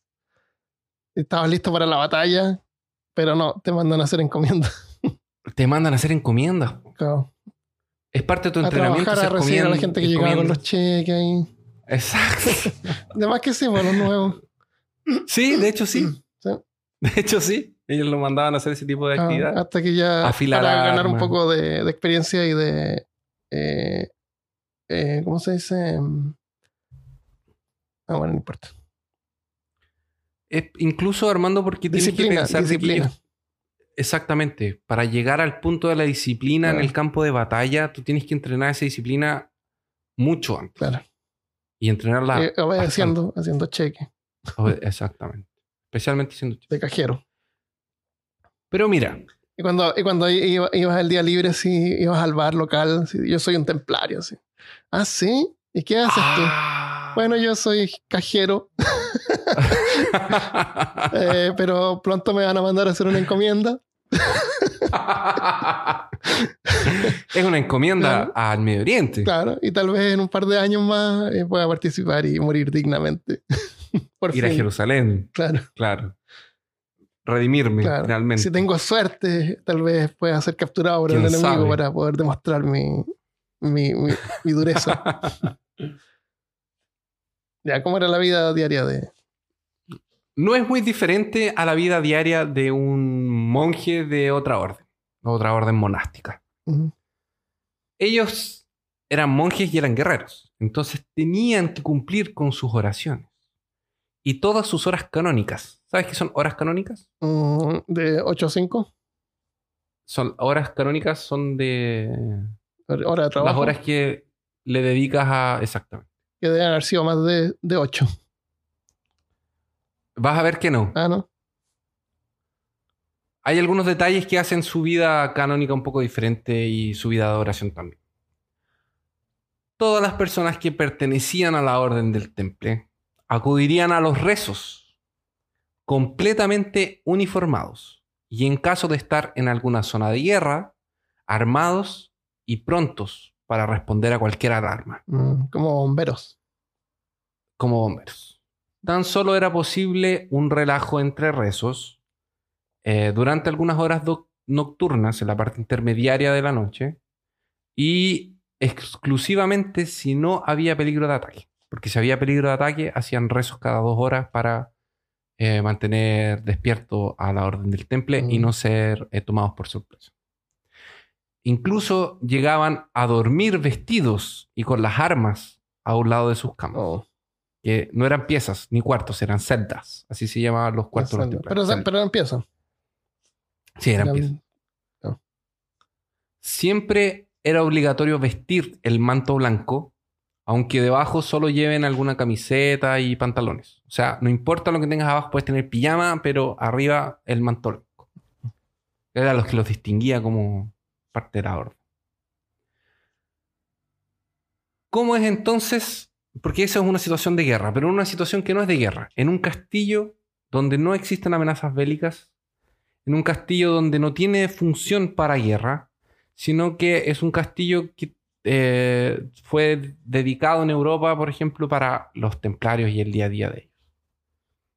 Este, este centro se caracterizaría por ser un centro administrativo y también por tener eh, granjas y por ser un lugar de entrenamiento para la milicia que estaba siendo preparada para ir para eh, el... Tal vez a lo mejor de un lugar de reclutamiento. También, también. Donde la gente llegaba para iniciar su camino Ah. como templario, su carrera de... su prospección de carrera. Pero el día de un templario comienza temprano, Armando. Oh, Durante la mañana. ¿Cuándo te imaginas que es la mañana para un templario? Ah, al menos apenas ese día, sí, 6 de la mañana. ¿Más temprano? Más temprano. Es que ah, somos templarios. Ah, ya yo- no, no somos un monje común. La un- Michelle, mi señora, tenía una- su abuela de se levantaba como a las 4 de la mañana a limpiar la casa porque decía que cuando, para cuando saliera el sol la casa tenía que estar limpia. Oh, ¿en serio? Sí. Como a las Yo creo que la abuela de Sí, mi- las despertaban súper la temprano a tener que limpiar la casa antes que saliera el sol. Oh. Así que a, lo mejor a las 4 de la mañana se levantaban los templarios. O más. A las 4 de la mañana empezaban las oraciones de la matina, los la maitines, que era a las 4 de la mañana en invierno y a las 2 de la mañana en el verano, Oh, temprano. porque amanecía más ¿Pero qué hora se iban a dormir entonces? No, dormían 8 horas. Eso lo vamos a ver. Porque hay algo más importante que dormir, hermano. sí. Sí, rezar a Dios. Oh. A las 2 y a las, en, el, en el verano y a las 4 en invierno suena la campana y el primer rezo del día debe ser efectuado. Todos se reúnen en la capilla en comunidad, llevan sus plegarias personales y luego deben rezarse de 13 a 26 Padres Nuestros dependiendo de la situación. 13 era el mínimo y la regla recomienda el doble. 13 para la Virgen y 13 para tener un buen día. Después de que te levantaste en esa hora de la madrugada para rezar y para juntarte en la capilla con tus hermanos y el resto de la gente de la orden, eh, puedes volver a descansar otro poco. ¿No tomaban desayuno? Pero antes de ir a descansar de nuevo, hay que revisar a los caballos. Hay que darles comida, ver si Ah. falta algo, si están inquietos, porque son tu, tu, el- tu Lo que caballería. te hace pues, caballero. claro. Exactamente. Y porque los animalitos son importantes, pues hay que Sí. cuidarlos. Así que no hay que ver que no le falte nada, que no esté pasando frío, que tenga comida, agua, etc. Si es necesario, antes de volver a tu cuarto a, a- a descansar, eh, a estas horas es importante eh, darle a los sirvientes las órdenes a ver si tienen que reparar algo o hacer alguna cosa. Eh, así que los sirvientes también se tenían que levantar a esa hora para rezar. Entonces, no es necesariamente los de la orden, pero todo el mundo campana a rezar. Mm. Eh, ahora, estas instrucciones, como era de madrugada, tenían que ser bajito, sin alzar la voz. no se les puede pegar y tiene que ser con suavidad. ¿A quiénes no se les puede pegar? estar. A los sirvientes no se les puede pegar. Ah, Pero es que son, somos templarios, pues, Ya. hermano. Ah, no podemos pegar a los Ah, sirvientes. Entonces, con suavidad, sin alzar la voz, le das instrucciones. No importa que sea la décima vez que le estás pidiendo para que pula una cosa, hay que hacerlo. En ese momento, luego de ver a tu caballeriza, a tu caballo, perdón, y eh, dar instrucción a tus sirvientes, entonces puedes retirarte a descansar otro poco antes de iniciar el día. Porque igual hay que dormir otro poquito. Entonces, antes de dormir, cuando llegas a tu cuarto, tienes que rezar un Padre Nuestro, porque entre el camino de la capilla hasta tu pieza, entre que fuiste a ver a los caballos, hablaste con el sirviente, tal vez ofendiste al Señor. ah, además. Entonces, ¿Quién sabe cuántas En- en hormigas pasa- pisaste? o, o tal vez le estabas hablando bajito al sirviente, pero en tu mente lo querías asesinar Eh, y cortarle la eh, cabeza. Agresivo pasivo. Ah, claro, fuiste agresivo pasivo. Entonces, cuando llegas antes de dormir, es si importante orar y rezar Ah. de nuevo. Por si acaso. Un Padre Nuestro, no es mucho. Acabas de hacer 26. Claro. Uno más no te va a hacer Un, un padre Nuestro se tarda como un par de minutos, ¿no? Sí, no, es cortito. Eh, hiciste 26. O sea, se 26. pasaban como media hora rezando. Sí, más o menos. A las 2 de la mañana. Después dan instrucciones y en fin, lo que ya y deben haber comido entre medio. No, esto es en ayuno, hermano. Todavía no llegamos a la... yo- Ah, estamos, todavía no, no- estamos en la mañana, comer, revisar los caballos, dar órdenes y volver no, a. no comieron. No, darle a, de Rezaron. comer a los caballos. Eso. Ya. Eso mismo. Y así como en la vida de quien juega MMORPGs, Ujú. para un monje guerrero su día no es tan diferente. Y dormir no da mucha experiencia. ¿O no, Armando? No. Cuando duermes ganas experiencia. Descanso un poco. Descanso da un poco de experiencia. Así que antes de las 7 de la mañana ya debías estar en pie. Y tú te preguntarás, oh, finalmente puedo ir a tomar desayuno, Claro. puedo eh, tomar un cafecito. Ah, ah.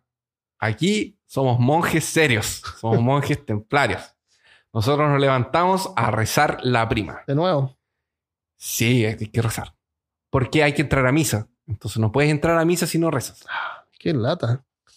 Entonces te levantas, Armando, estás siendo eh, rechazado en tu examen para Sí, entrar a, la- yo creo que no. a la orden del temple. No. No me está llamando la atención esto. Piensa en el oro. Sí. Y, la, y el traje igual es genial. y todo. Claro, tienes A lo armadura y mejor caballo. tenían a la entrada así una. Una. Un, un- una ¿Cómo se llama? Un, eh, un maniquí con la armadura para que tú Un la maniquí vieras. con la armadura. Digo, Claro, Esto lo- vale la pena hacer todo esto. Sea templario. Y tiene una foto del una foto Papa así, este apuntando así, diciendo: Claro, el Papa claro, así. este puede ser tú. Te Claro. necesito a ti. Te necesito a ti. Eh, entonces te levantas, rezas y entras a la misa conventual. Así que después de la misa, finalmente eh, estás libre. Y seguramente eso era todos estás los días. libre todos los días. Todos los días. Después de la misa estás libre, pero estás libre para cumplir tus deberes. Qué libre. Eso significa supervisar artesanos o trabajar en eh, artesanías eh, o en oficios que ellos mismos eh, desarrollaban. Estás libre para ir a comprobar las armas, las caballerías y que todo estuviera siempre en perfecto estado. Esto pasaba siempre que tú no tuvieras otras órdenes o otra cosa que hacer o alguien te haya dado otra función o- otra misión. Entonces, cuando no tenías órdenes concretas para hacer algo, no es como que, ah, no tengo nada que hacer. No, ahí te vas a revisar las armas y vas a revisar la caballería. Si no hacías nada de esto, eh, era hora de recibir entrenamiento y de re- realizar prácticas militares. A la hora de la comida, después de, de todo esto que había sido hecho en ayuno, los hermanos comían todos juntos. Eh, después de terminar su colación, todos saldrían del refectorio al mismo tiempo y nunca antes del comandante. El primer turno era para que los caballeros comieran y los sargentos comían por segundo. Los lugares hacia la pared eran reservados para los más viejos para que pudieran apoyar sus espaldas. Y aunque el comendador esté en su lugar principal y central, eh, no se podía empezar a comer. Tenían que entrar todos y el comendador tenía que estar en su lugar, pero tenías que esperar al capellán, porque el capellán tenía que bendecir la comida. Había que rezar otro poco. Entonces, solo cuando eh, después de la bendición y rezaban el último Padre Maestro, podían empezar a comer. Las comidas de los hermanos templarios son en silencio, no se conversan entre ellos. Deben tomar solo lo que van a consumir. La manipulación de los alimentos tiene que ser pulcra y limpia. Si vas a comer un pedazo de carne, no puedes pedir cordero. Si vas a comer eh, pez, no puedes pedir carne. Es una ah. porción para cada uno. Excepto los viernes, que los viernes no se come, no se come carne. Los viernes es el Viernes Santo, entonces hay que tomar agua y pan. Tampoco se podía beber vino el viernes, creo. Eh, la, comida tenía que ser manipulada pulcra y limpiamente y debían comer con moderación para que las sobras pudieran ser entregadas a los más necesitados. Y las sobras deberían ser generosas y no podían tener la sensación de que habían sido manoseadas. Se comunicaban a través de su código de señas para pedirle a los sirvientes algunas cosas o para comunicarse entre ellos. Este código también les sería muy útil ya que lo utilizaban a la hora de la batalla o al salir de expedición cuando el silencio era necesario o el ruido no los dejaba comunicarse. El silencio debía mantenerse el tiempo entero, ya que mientras ellos comen, un encargado leerá la Biblia, especialmente el Evangelio de San Juan. Y esto es lo más importante de la cena, de la comida, perdón. O sea, mientras comían escuchaban Alguien leyendo la Es como poner la tele. Claro, qué entretenido. Es como escuchar un podcast pero la mientras Biblia. comes. Claro, pero leían la Biblia, el Evangelio de San Juan. Mejor que nada, ¿o no? Mejor, Mejor que estar silencio. Pero el mismo Evangelio todo el tiempo es lo mismo. Ah, no, er, era, era lo que se recomendaba. Ah, pero podían ir cambiando. Podían ir cambiando. Ya, pero igual hay, es eso nomás. o sea, ya todos ah, se deben haber sabido todas las historias. Pero sí, mejor que nada escuchar a alguien leyendo. Podrían haber leído, no sé, pues, Harry Potter. No, no. los libros de Star Trek. No se puede. entretenido, Su dieta era bien balanceada. Comían bastante carne. Tres veces a la semana tenían derecho a comer carne. Comían verduras y legumbres. Incluso en los hospitales se les ofrecía comida fresca a la gente. Lo que los ayudaba mucho a recuperarse porque les daban pescado y pollo al finalizar la comida y después de que el comendador lo autorizase, los hermanos abandonaban por parejas el refectorio y se dirigían a la capilla para ir a dar gracias por el sustento, hermano. No te puedes ir, no puedes levantarte y ir a hacer tus cosas. Tienes que ir a, rezar para dar gracias. No puedes ser un mal agradecido, por hermano. Se pasaban rezando. Pero son monjes. ¿Qué quieres? Sí. ¿Entrenamiento de combate? Ya tú, ya fue en la mañana. Ah, ya en los hechizos, en, eh, práctica de hechizos. Eh, en, la, noche. Ah, Grimorios, en la noche. los hechizos de sanación, de curación. Es ahora, porque después del almuerzo viene el tiempo de estudio, porque no hay que hacer ah, actividad física con la guatita llena. Eh, de ahí viene el tiempo del podías leer uno de... los tres libros que había en la abadía. exactamente. Escritos a mano. Escritos a mano y en latín. Y en latín. Buena suerte. Ojalá que haya tenido buena ortografía. claro. El entrenamiento de combate y otras actividades particulares eran encomendadas a cada uno de ellos. Estos trabajos son interrumpidos para ir de dos en dos horas a los servicios religiosos. A las dos de la tarde, las nonas. A las cuatro, las vísperas. Luego se cena, que se repite todo, aquel proceso, todo ese proceso que te conté. Y durante la cena se lee además la Biblia, de la Biblia, se lee la regla del orden, que sería el manual de los templarios. A las 7 de la tarde termina el día y se van a rezar. Eh, Ese es el rezo de El Completas. Y a las 8 la comunidad se retira a descansar hasta el inicio de una nueva jornada A las 8 de la tarde. en la madrugada. A las 8 de la tarde. Súper temprano. Bueno, ya estaba de noche en, ese- en esa hora. Sí. Y, de- y so- y si tú lo piensas, es como unas 6, 8 horas de sueño, porque Sí, está bien. si te acuestas a las 8 y te levantas a las 2, por ejemplo, son 6 horas. Después de que hacían sus cosas, se podían dormir una, una horita, dos horas más antes de levantarse a las 7. Claro, sí, igual dormían harto. Igual dormían bien. O sea, eran la elite. Mm. Entonces, y de hecho, tenían permiso, eh, tienen, tenían algunas reglas en su, en su códex que les permitían cuando el gran mestre, por ejemplo, habían tenido una batalla, una incursión o alguna actividad que los había dejado muy cansados, él les permitía que no fueran a la misa y que no fueran a rezar en la mañana, Mm, pero tenían que rezar en la cama y tenían como unas oraciones específicas para pedir perdón por no haber ido a la misa y rezar un poco. Claro.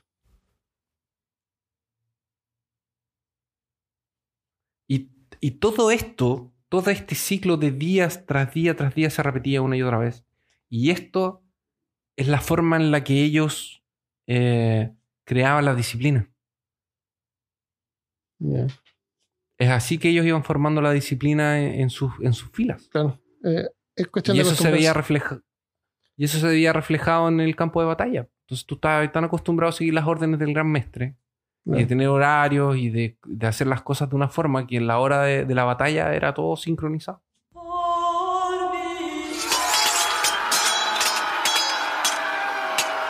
Como habíamos eh, dicho antes, eh, obviamente el adiestramiento de, de estos caballeros templarios tenían varias etapas. Entonces, cuando la persona empezaba como su camino, su carrera de caballero templario, empezaba con eh, tareas más simples Mm, y a medida que iba pasando el tiempo le iban asignando otras hasta que finalmente era enviado a Tierra Santa, donde recibía el último entrenamiento, en donde ya la disciplina era más rígida, en donde ellos entrenaban la parte táctica y la caballería más pesada. Entonces, toda esta vida que conversamos del convento mm, era una cosa que pasaba eh, más en Europa que en, en- en Tierra Santa. Y en Tierra Santa era donde es como que se efectuaba verdaderamente Ujú. el último entrenamiento militar.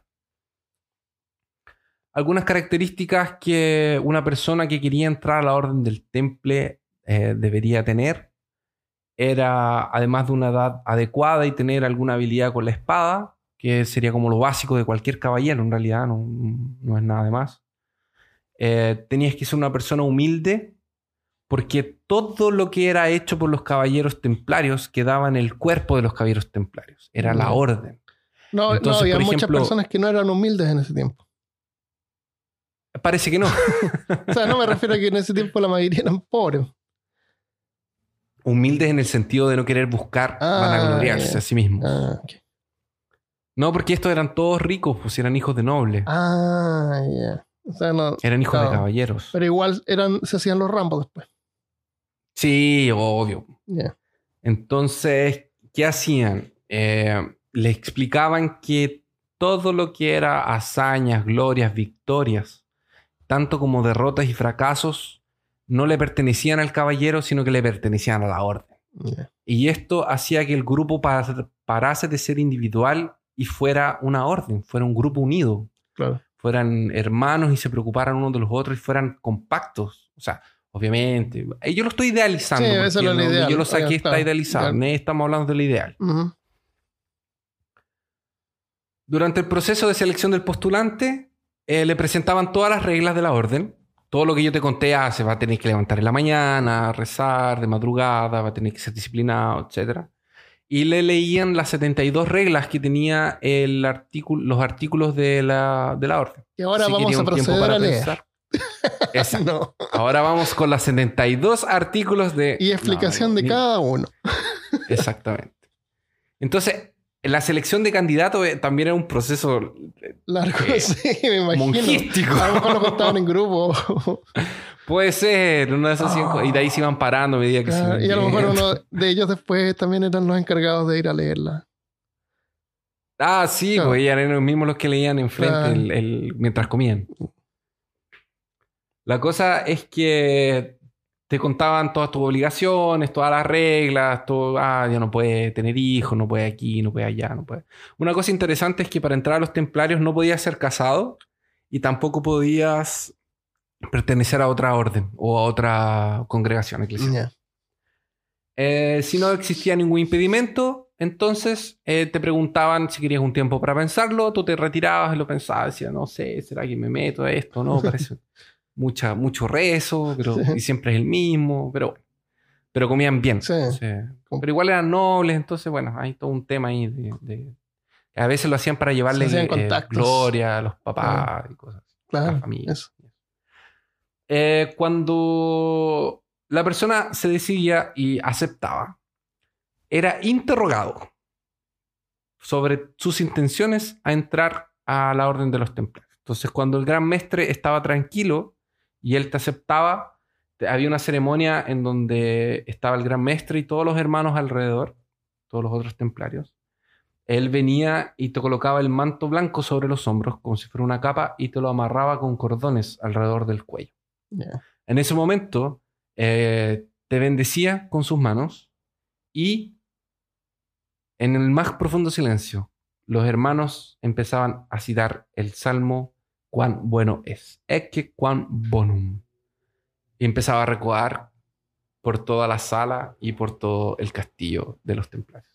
Y así era cuando empezabas tu vida como templario renunciabas a tu nombre, a- perdón, renunciabas a tu apellido y quedabas solo con tu nombre de pila. Porque ya no eras más Ah. Christopher Kovacevic y Armando Loyola. Eras solo Christopher y Armando. Eras un Ya. miembro Un del único, claro. Eso va a quedar reservado solo para los más altos rangos que conservarán su apellido y eh, el lugar de donde, de donde vinieron. Existía un, un problema con todo esto, porque como es una orden grande y es una orden muy disciplinada, tienes que cuidar que la disciplina sea eh, Mantenía. eh, conservada, mantenida. Y que se cumplan las 72 artículos de, de tu regla. Porque En los si no, ¿para qué diferentes que tienes. 72. Ah. Claro, pues escribe 3, pero 72 es como más difícil de andar cuidando de que se haga todo cumplido. Y hay gente que no estaba muy apta a esto de estar eh, despertando temprano para rezar. Mm. Y hay gente como que no le gustaba esto mucho de ser monje. Entonces, para. mm, tenían un problema con. eh, ¿cómo, cómo lo describía el libro? Era una palabra. Era. mm, tenía un problema con el libertinaje, por ejemplo. Con la libertad. Y eran más rebeldes. Entonces existía un momento que era después de la misa dominical en donde se realizaba una reunión de capítulo, que era una reunión en donde eh, se re- no podía haber nadie que no fuera de la orden del temple y ellos programaban sus eh, estrategias militares, los próximos ataques Mm. y hablar de lo que ocurría en esa en esa reunión tenía como consecuencia la expulsión de la orden. Mm. Para discutir problemas disciplinares también existía esa reunión para resolver si necesitaba ser eh, castigado públicamente o podía resolverse dentro. Entonces, cuando un hermano de la orden era descuidado y él eh, eh, cometía un pecado o cometía un, error, eh, tú tenías la obligación de ir y decirle, por el amor que tú tenías hacia él y porque querías la salvación de su alma, que él no había cumplido y había cometido una falta. Entonces, el hermano que había sido acusado de cometer una falta tenía dos opciones. Podía decir, no, eso de ahí es mentira, o es verdad, eh, asumo mi castigo y asumo que estoy mal y voy a cuidar para que no me pase nada. Y quien lo acusaba tenía que estar como cuidando y acompañando ese proceso para que él no pecara más. No sé, por ejemplo, eh, se escondía y miraba por el baño de las enfermeras del hospital. Tenía un. Entonces lo pillaban y le decían, oye, pero no puedes hacer esto, arrepiéntete. Ya, bueno, ya me voy a arrepentir, tienes razón. Y ahí tú tenías como que acompañarlo para que no lo volviera a hacer. Si el hermano no lo asumía, o era una. Porque era muy importante no hacerlo, no acusar a tu hermano eh, de orden, Ujú. eh, a escondidas o hacerlo en voz baja. Tenía que ser de frente a frente. Entonces el capítulo era el momento. Donde llegaban y decían, oh, el hermano Armando dice que el hermano Christopher eh, diga su acusación. Entonces tú tenías que venir y mirarme los ojos, a la cara y acusarme de lo que yo estaba haciendo. Entonces era, en teoría, más difícil crear conspiraciones dentro del temple. Se podían presentar testimonios y el problema se llevaba a un veredicto. Los- el acusador y el acusado discutían, presentaban los argumentos y salían del capítulo, donde se deliraba cuál era la, la consecuencia y se daba un veredicto. Buena, buena práctica esa. O sea, en vez de, de permitir que alguien venga y te haga acusaciones en forma anónima, Sí, po. todo tiene que ser en público. Así te frena un poco de acusar a alguien porque sabes que lo vas a tener que enfrentar. Sí. Y de hecho ya te están dando una primera instancia, que es tú dile a él, Claro, antes de llevarlo al capítulo. Ah, le puedes A decir antes también. Ah, Le puedes decir antes. Ah, como para solucionarlo, ya te entiendo. Si él no lo acepta, Menos, si el menos no lo acepta, menos. exacto, se puede llevar al, al, al Claro. Y ahí habían veces que llevaban testimonios, que no lo aceptaban, pero era muy importante que el acusado no se podía enojar. Y de hecho eso está en el reglamento. Dice que el acusador se puede defender, pero no se puede enojar. Eh, bien. Los castigos podían ser azotes, latigazos, eh, y latigazos tú puedes escoger de cinturón o de correa de cuero, y estos serán públicos. La expulsión era reservada para cosas más graves, como venta de beneficios, venta de sacramentos, violación del secreto del capítulo, que era contar lo que pasaba en esa reunión para afuera de los que no eran de la orden, asesinato de otro cristiano, sodomía, práctica homosexual y amotinaciones.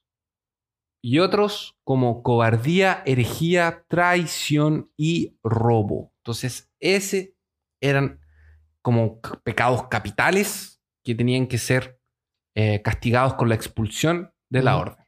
La expulsión de la orden tenía consecuencias como que cuando tú eras expulso, ellos te encaminaban a una otra orden que, era, que tenía reglas más rígidas y eran más disciplinadas. Y tú tenías que convertirte a monje. Si tú no querías ir por voluntad propia, te daban unos golpecitos que en realidad te dejaban inconsciente y te, te llevaban y te arrastraban hacia el, el, monasterio más cercano para que te unieras por la fuerza Mm. eh, como decreto final. La expulsión de la comunidad se verificaba con un ritual extremadamente duro. El expulsado debía presentarse ante el capítulo, que era esta reunión, con el torso desnudo, vistiéndose únicamente de su ropa interior y sus pantalones, y con una correa atada alrededor de su cuello. De esta guisa debía arrodillarse en el... Ah, perdón. De esta forma tenía que arrodillarse en el suelo y recibía el castigo con su propia correa. Entonces te amarraban la correa y te daban con la misma correa que estaba amarrado al cuello, te daban en la espalda y en el cuerpo y en todo. Después, el hermano que se encontrase presidiendo el capítulo le entregaba un documento que confirmaba su expulsión y el reo abandonaba la comunidad para siempre. Con frecuencia se le aconsejaba ingresar a una orden monástica, como la de San Agustín o la de San Benito, cuyas congregaciones estaban regidas por una disciplina aún más rigurosa que la disciplina del temple. Si el reo se negaba a esta última penitencia o trataba de escapar en algún momento, se le ataba con cadenas y, con los, y los propios hermanos lo llevaban hasta el convento que le hubiese sido asignado como destino.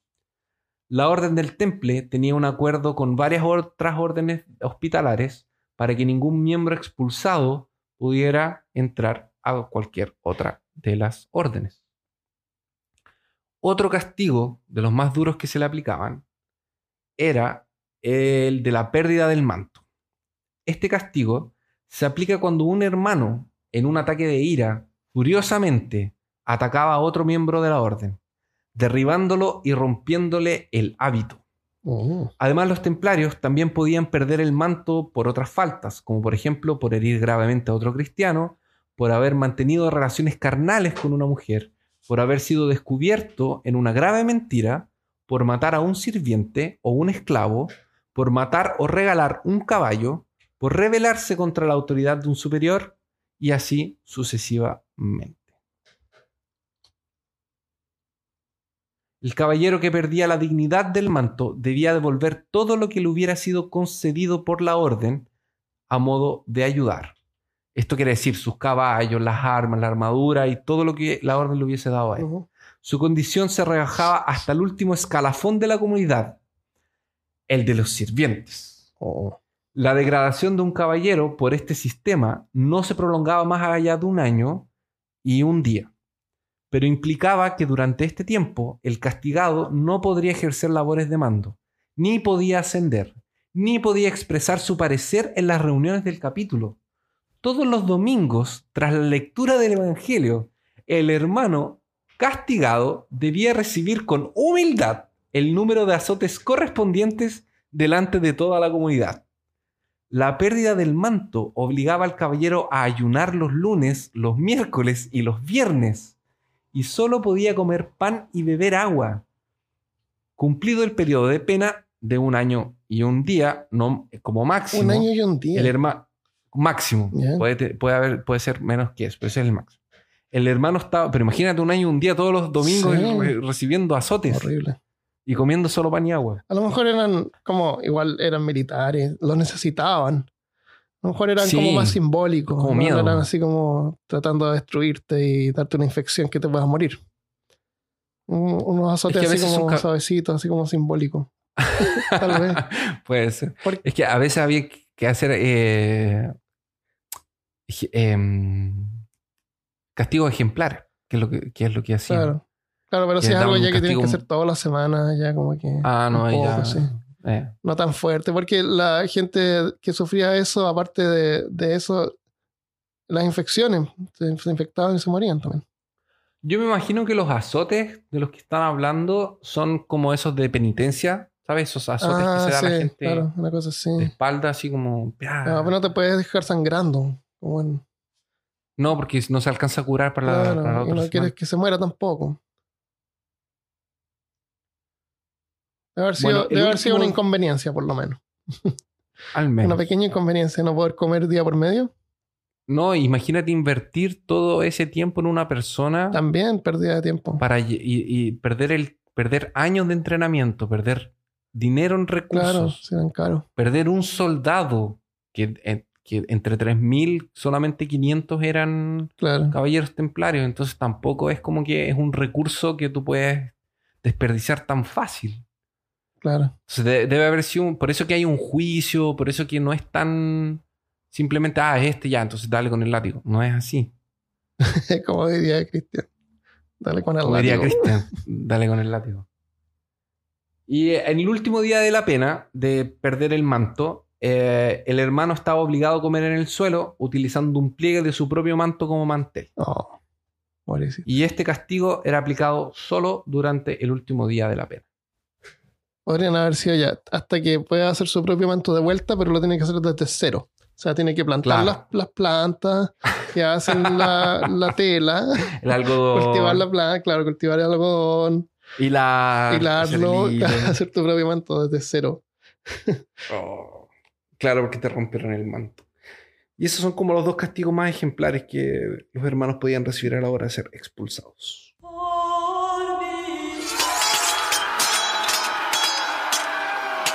En el año 1305, el nuevo papa era Clemente V.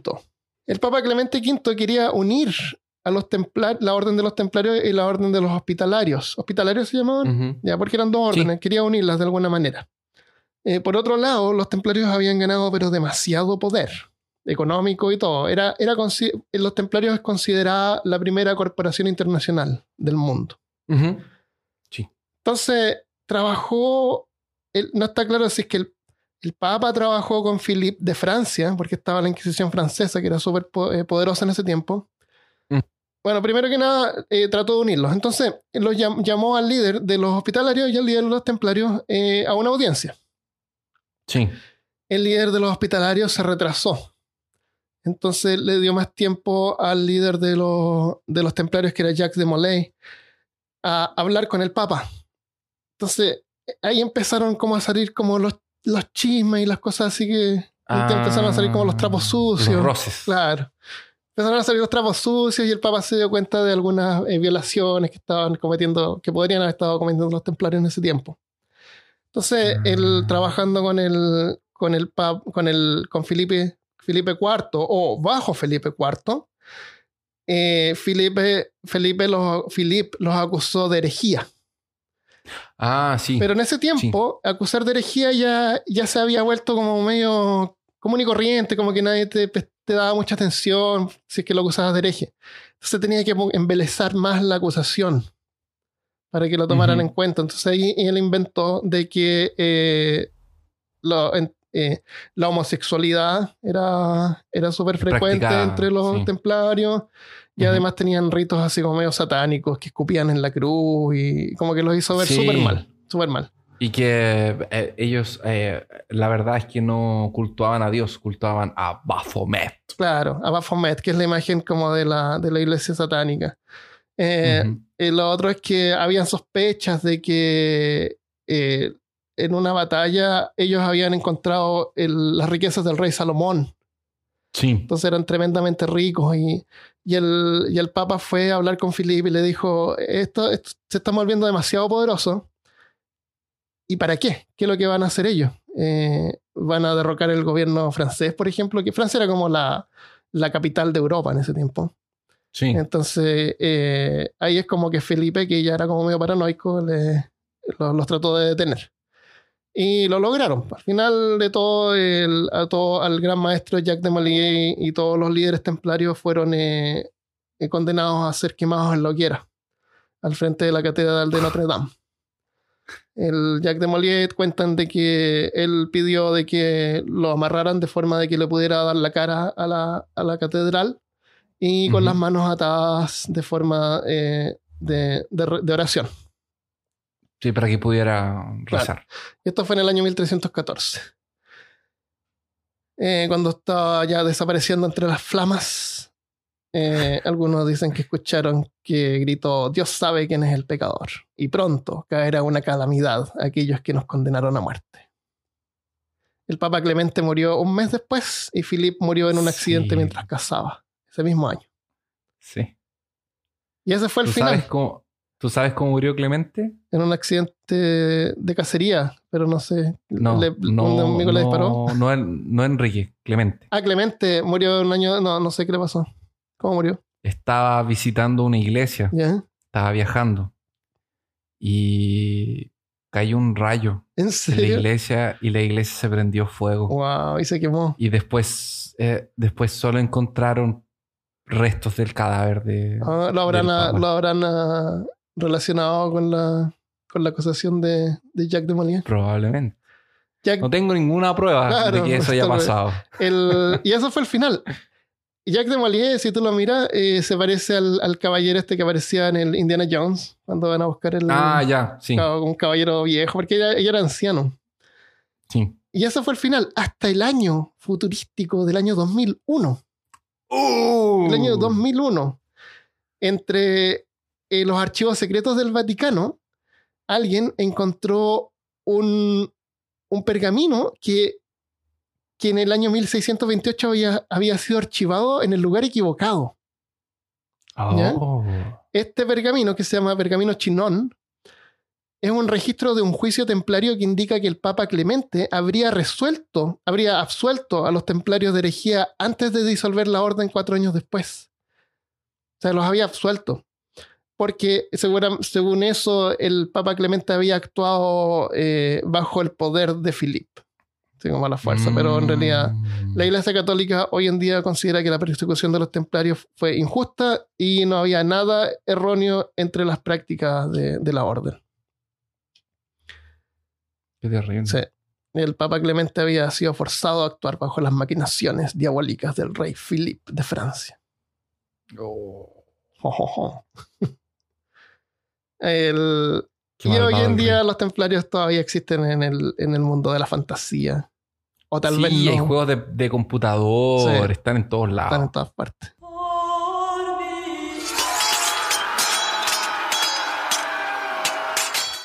Espero que les haya gustado el episodio. Quedó más o menos largo, pero, pero quedó eh, bien completo. Así que muchas gracias, Christopher, por presentarnos eh, los templarios.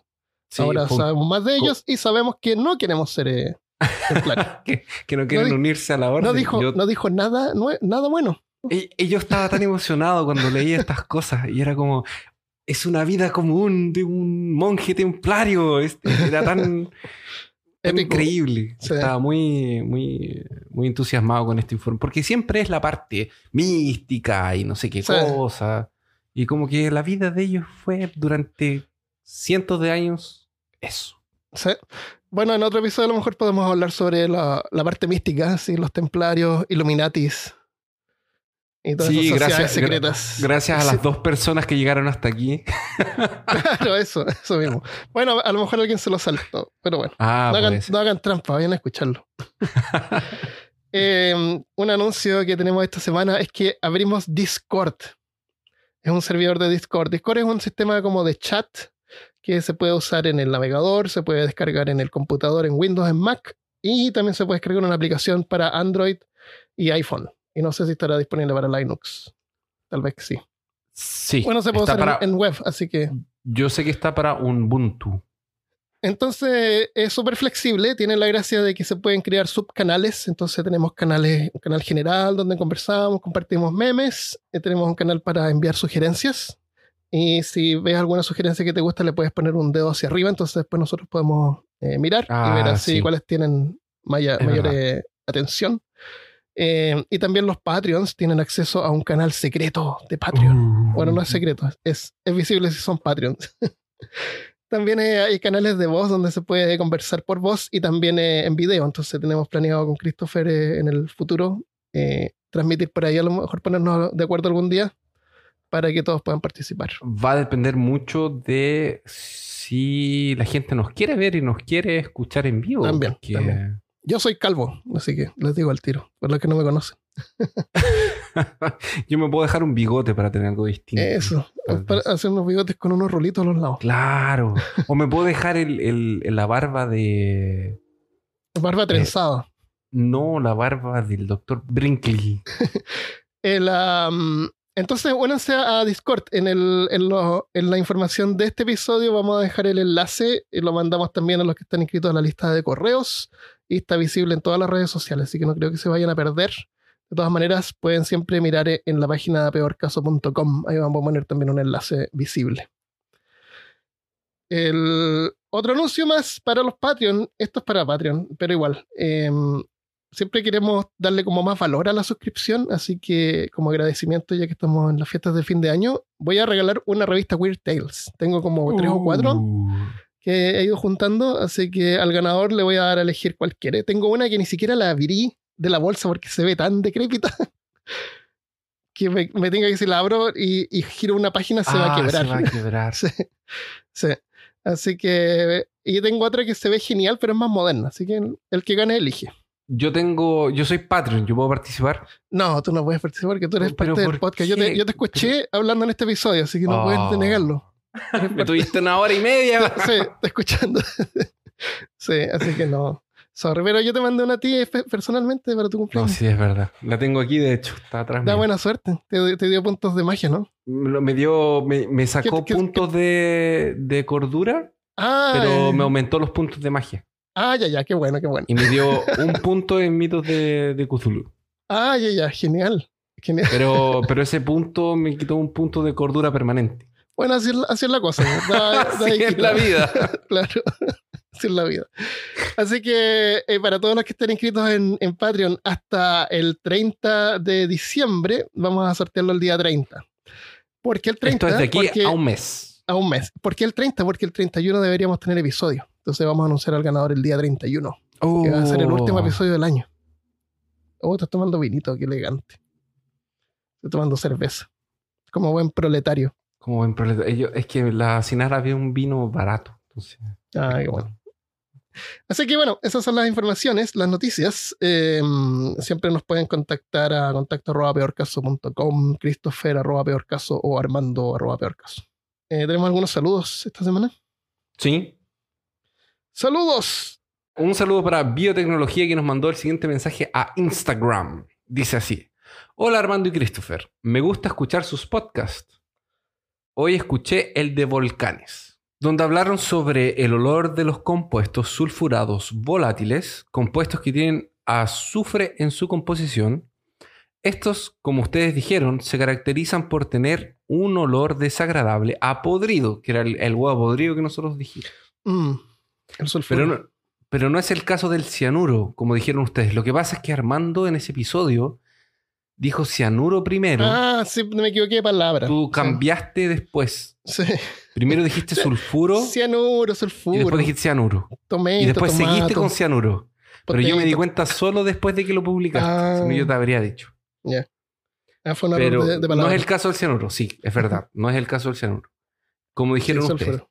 Creo que hubo una confusión de términos. De hecho, como dato curioso, creo que tiene un olor a almendra amarga y es más, las almendras amargas contienen una molécula llamada amigdalina y una enzima llamada emulsina. Cuando comes una de estas y se juntan en tu boca, el resultado de la descomposición de la amigdalina libera, entre otras cosas, ácido cianhídrico. ¡Ah! Cianuro letal para los seres vivos. Y él nos dice aquí que donde un puñado de estas almendras fácilmente puede causar la muerte de un ser humano. Wow, y, oye, las almendras son cosas que uno lleva de repente cuando va a campamento, a caminar, caminata por la naturaleza, Oh. donde podría pasar que se perdiera y tuviera que recurrir a esta comida Si por, te, por si te semanas. comes, si te comes un puñado de almendras eh, amargas, te mueres. Ya.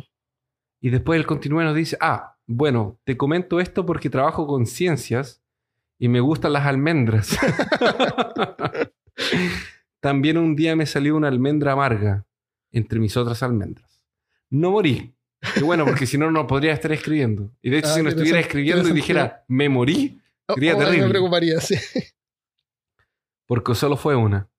Y la terminé escupiendo, porque es asquerosamente amarga. Wow, más amarga que cartridge de Nintendo Switch, es verdad. Y, y termina diciendo Ah. lo siguiente, dice, cuidado con comentar esto, alguien podría tomarlo como desafío de internet. Ah, no, no es desafío de internet. Y es No el nombre, el nombre de ella es de, nos escribe de Santiago y el nombre de ella es eh, Denise Carvajal. Gracias Denise por tu mensaje sobre las gracias. almendras amargas. Gracias y fuerza. Saludo de Vanessa Henrik. Esto de aquí es un comentario en el post del capítulo de volcanes. Dice, ese Baco es el mejor. Ah, me gustó este comentario porque suena como a, a telenovela. Y yo estoy como vaco hoy. Ah, sí. Ah, sí, está celebrando. Eso. Resulta que Juno engañó a su mamá porque Zeus, esto, claro, como dice Christopher el episodio de Volcanes, eh, Zeus le fue infiel con ella. Juno la busca y le dice que Zeus nunca le va a querer como la quiere a ella, que él nunca se ha, se ha mostrado como realmente es ante ella, y la otra creía y la otra creída le pide a Zeus que se muestre real y le pide que se lo jure por sus hijos estando embarazada, Zeus, estando embarazada, Zeus no quiere evitar cumplírselo y no le puede muestra, evitar.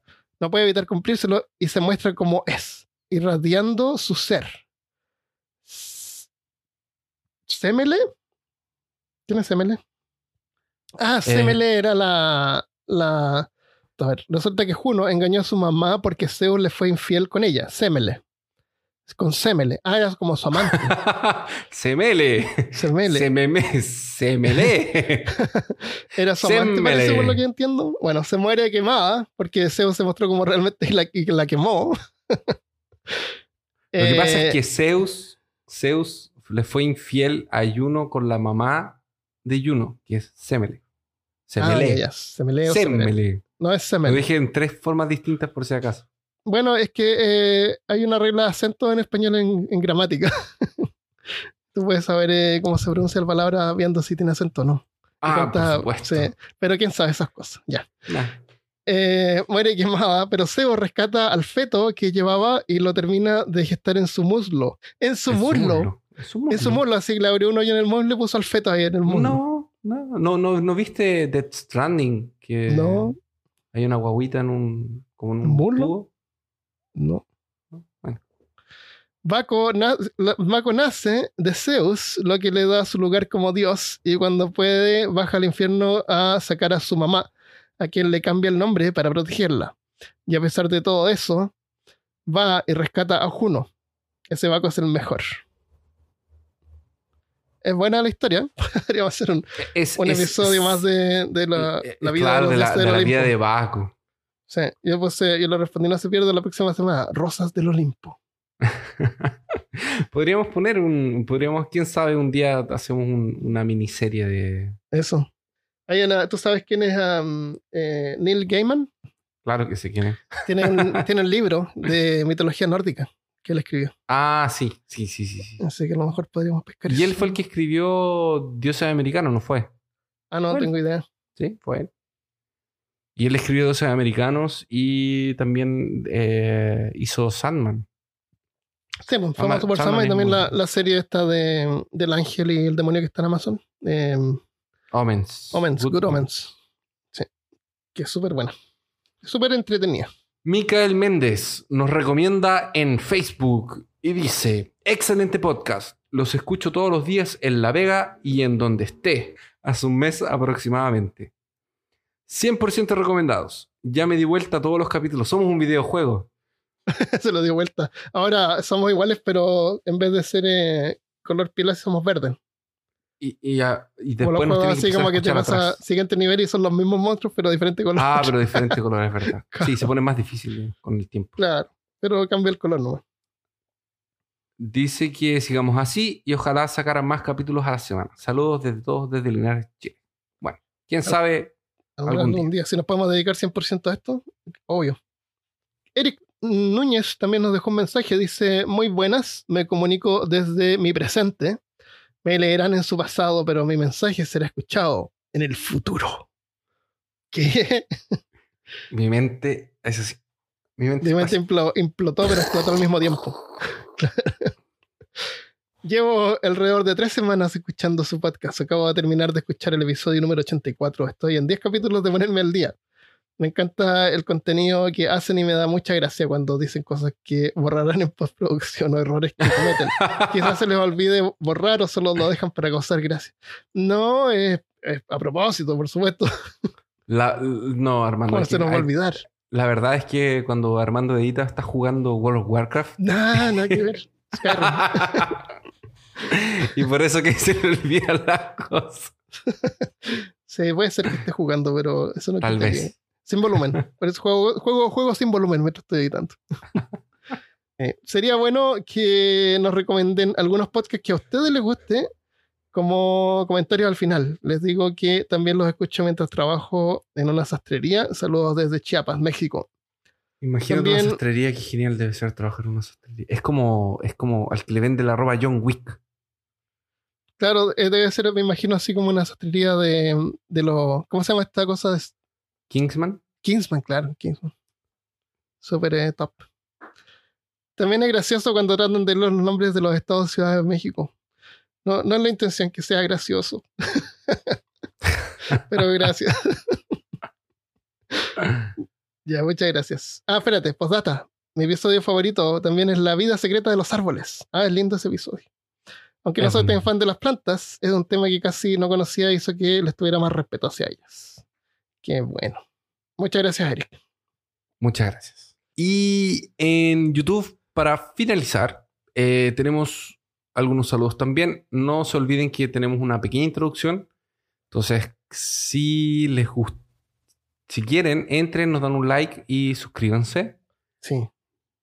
Eh, ahí nos van a poder ver dar jugo por unos 10 segundos al principio del episodio. Ah, sí, grabamos una introducción en video, si nos quieren ver. Y bueno, aquí nos dejaron algunos comentarios también. Eh, Felipe Cisneros nos dejó un comentario que dice el- lo siguiente: Saludos, solo pasé a suscribirme y comentar. Muy buen podcast. Deberían ser más conocidos. Los escucho desde Spotify. Saludos desde Panamá. Gracias, Felipe. Esa es la actitud. Nos escucha de Spotify, que nos pero, pero viene a, a igual a, a YouTube a darnos un like y una suscripción. Que lo hacemos para que más gente encuentre el podcast como sugerencia en, en YouTube. Y nos pueden encontrar en youtube.com slash peorcas. Súper fácil. Exacto. Con súper fácil. encontrarnos. Muchas gracias entonces por haber estado con nosotros en este mega episodio, porque va a quedar súper largo. Es un Porque, porque quedó súper largo, me imagino. episodio totote. Claro. Así que mm, nos vemos la próxima vez. Y los que son Patreon, quédense porque ahora viene el Afterpot. Y estamos frescos porque estamos grabando esto en el futuro, que es su pasado, Sí. como dijo. Que es el futuro, pero es un mensaje del pasado que ustedes van a escuchar en su presente. Ah, no sé, ya me confundí. Ya, nos vemos entonces la próxima vez. Adiós. Adiós.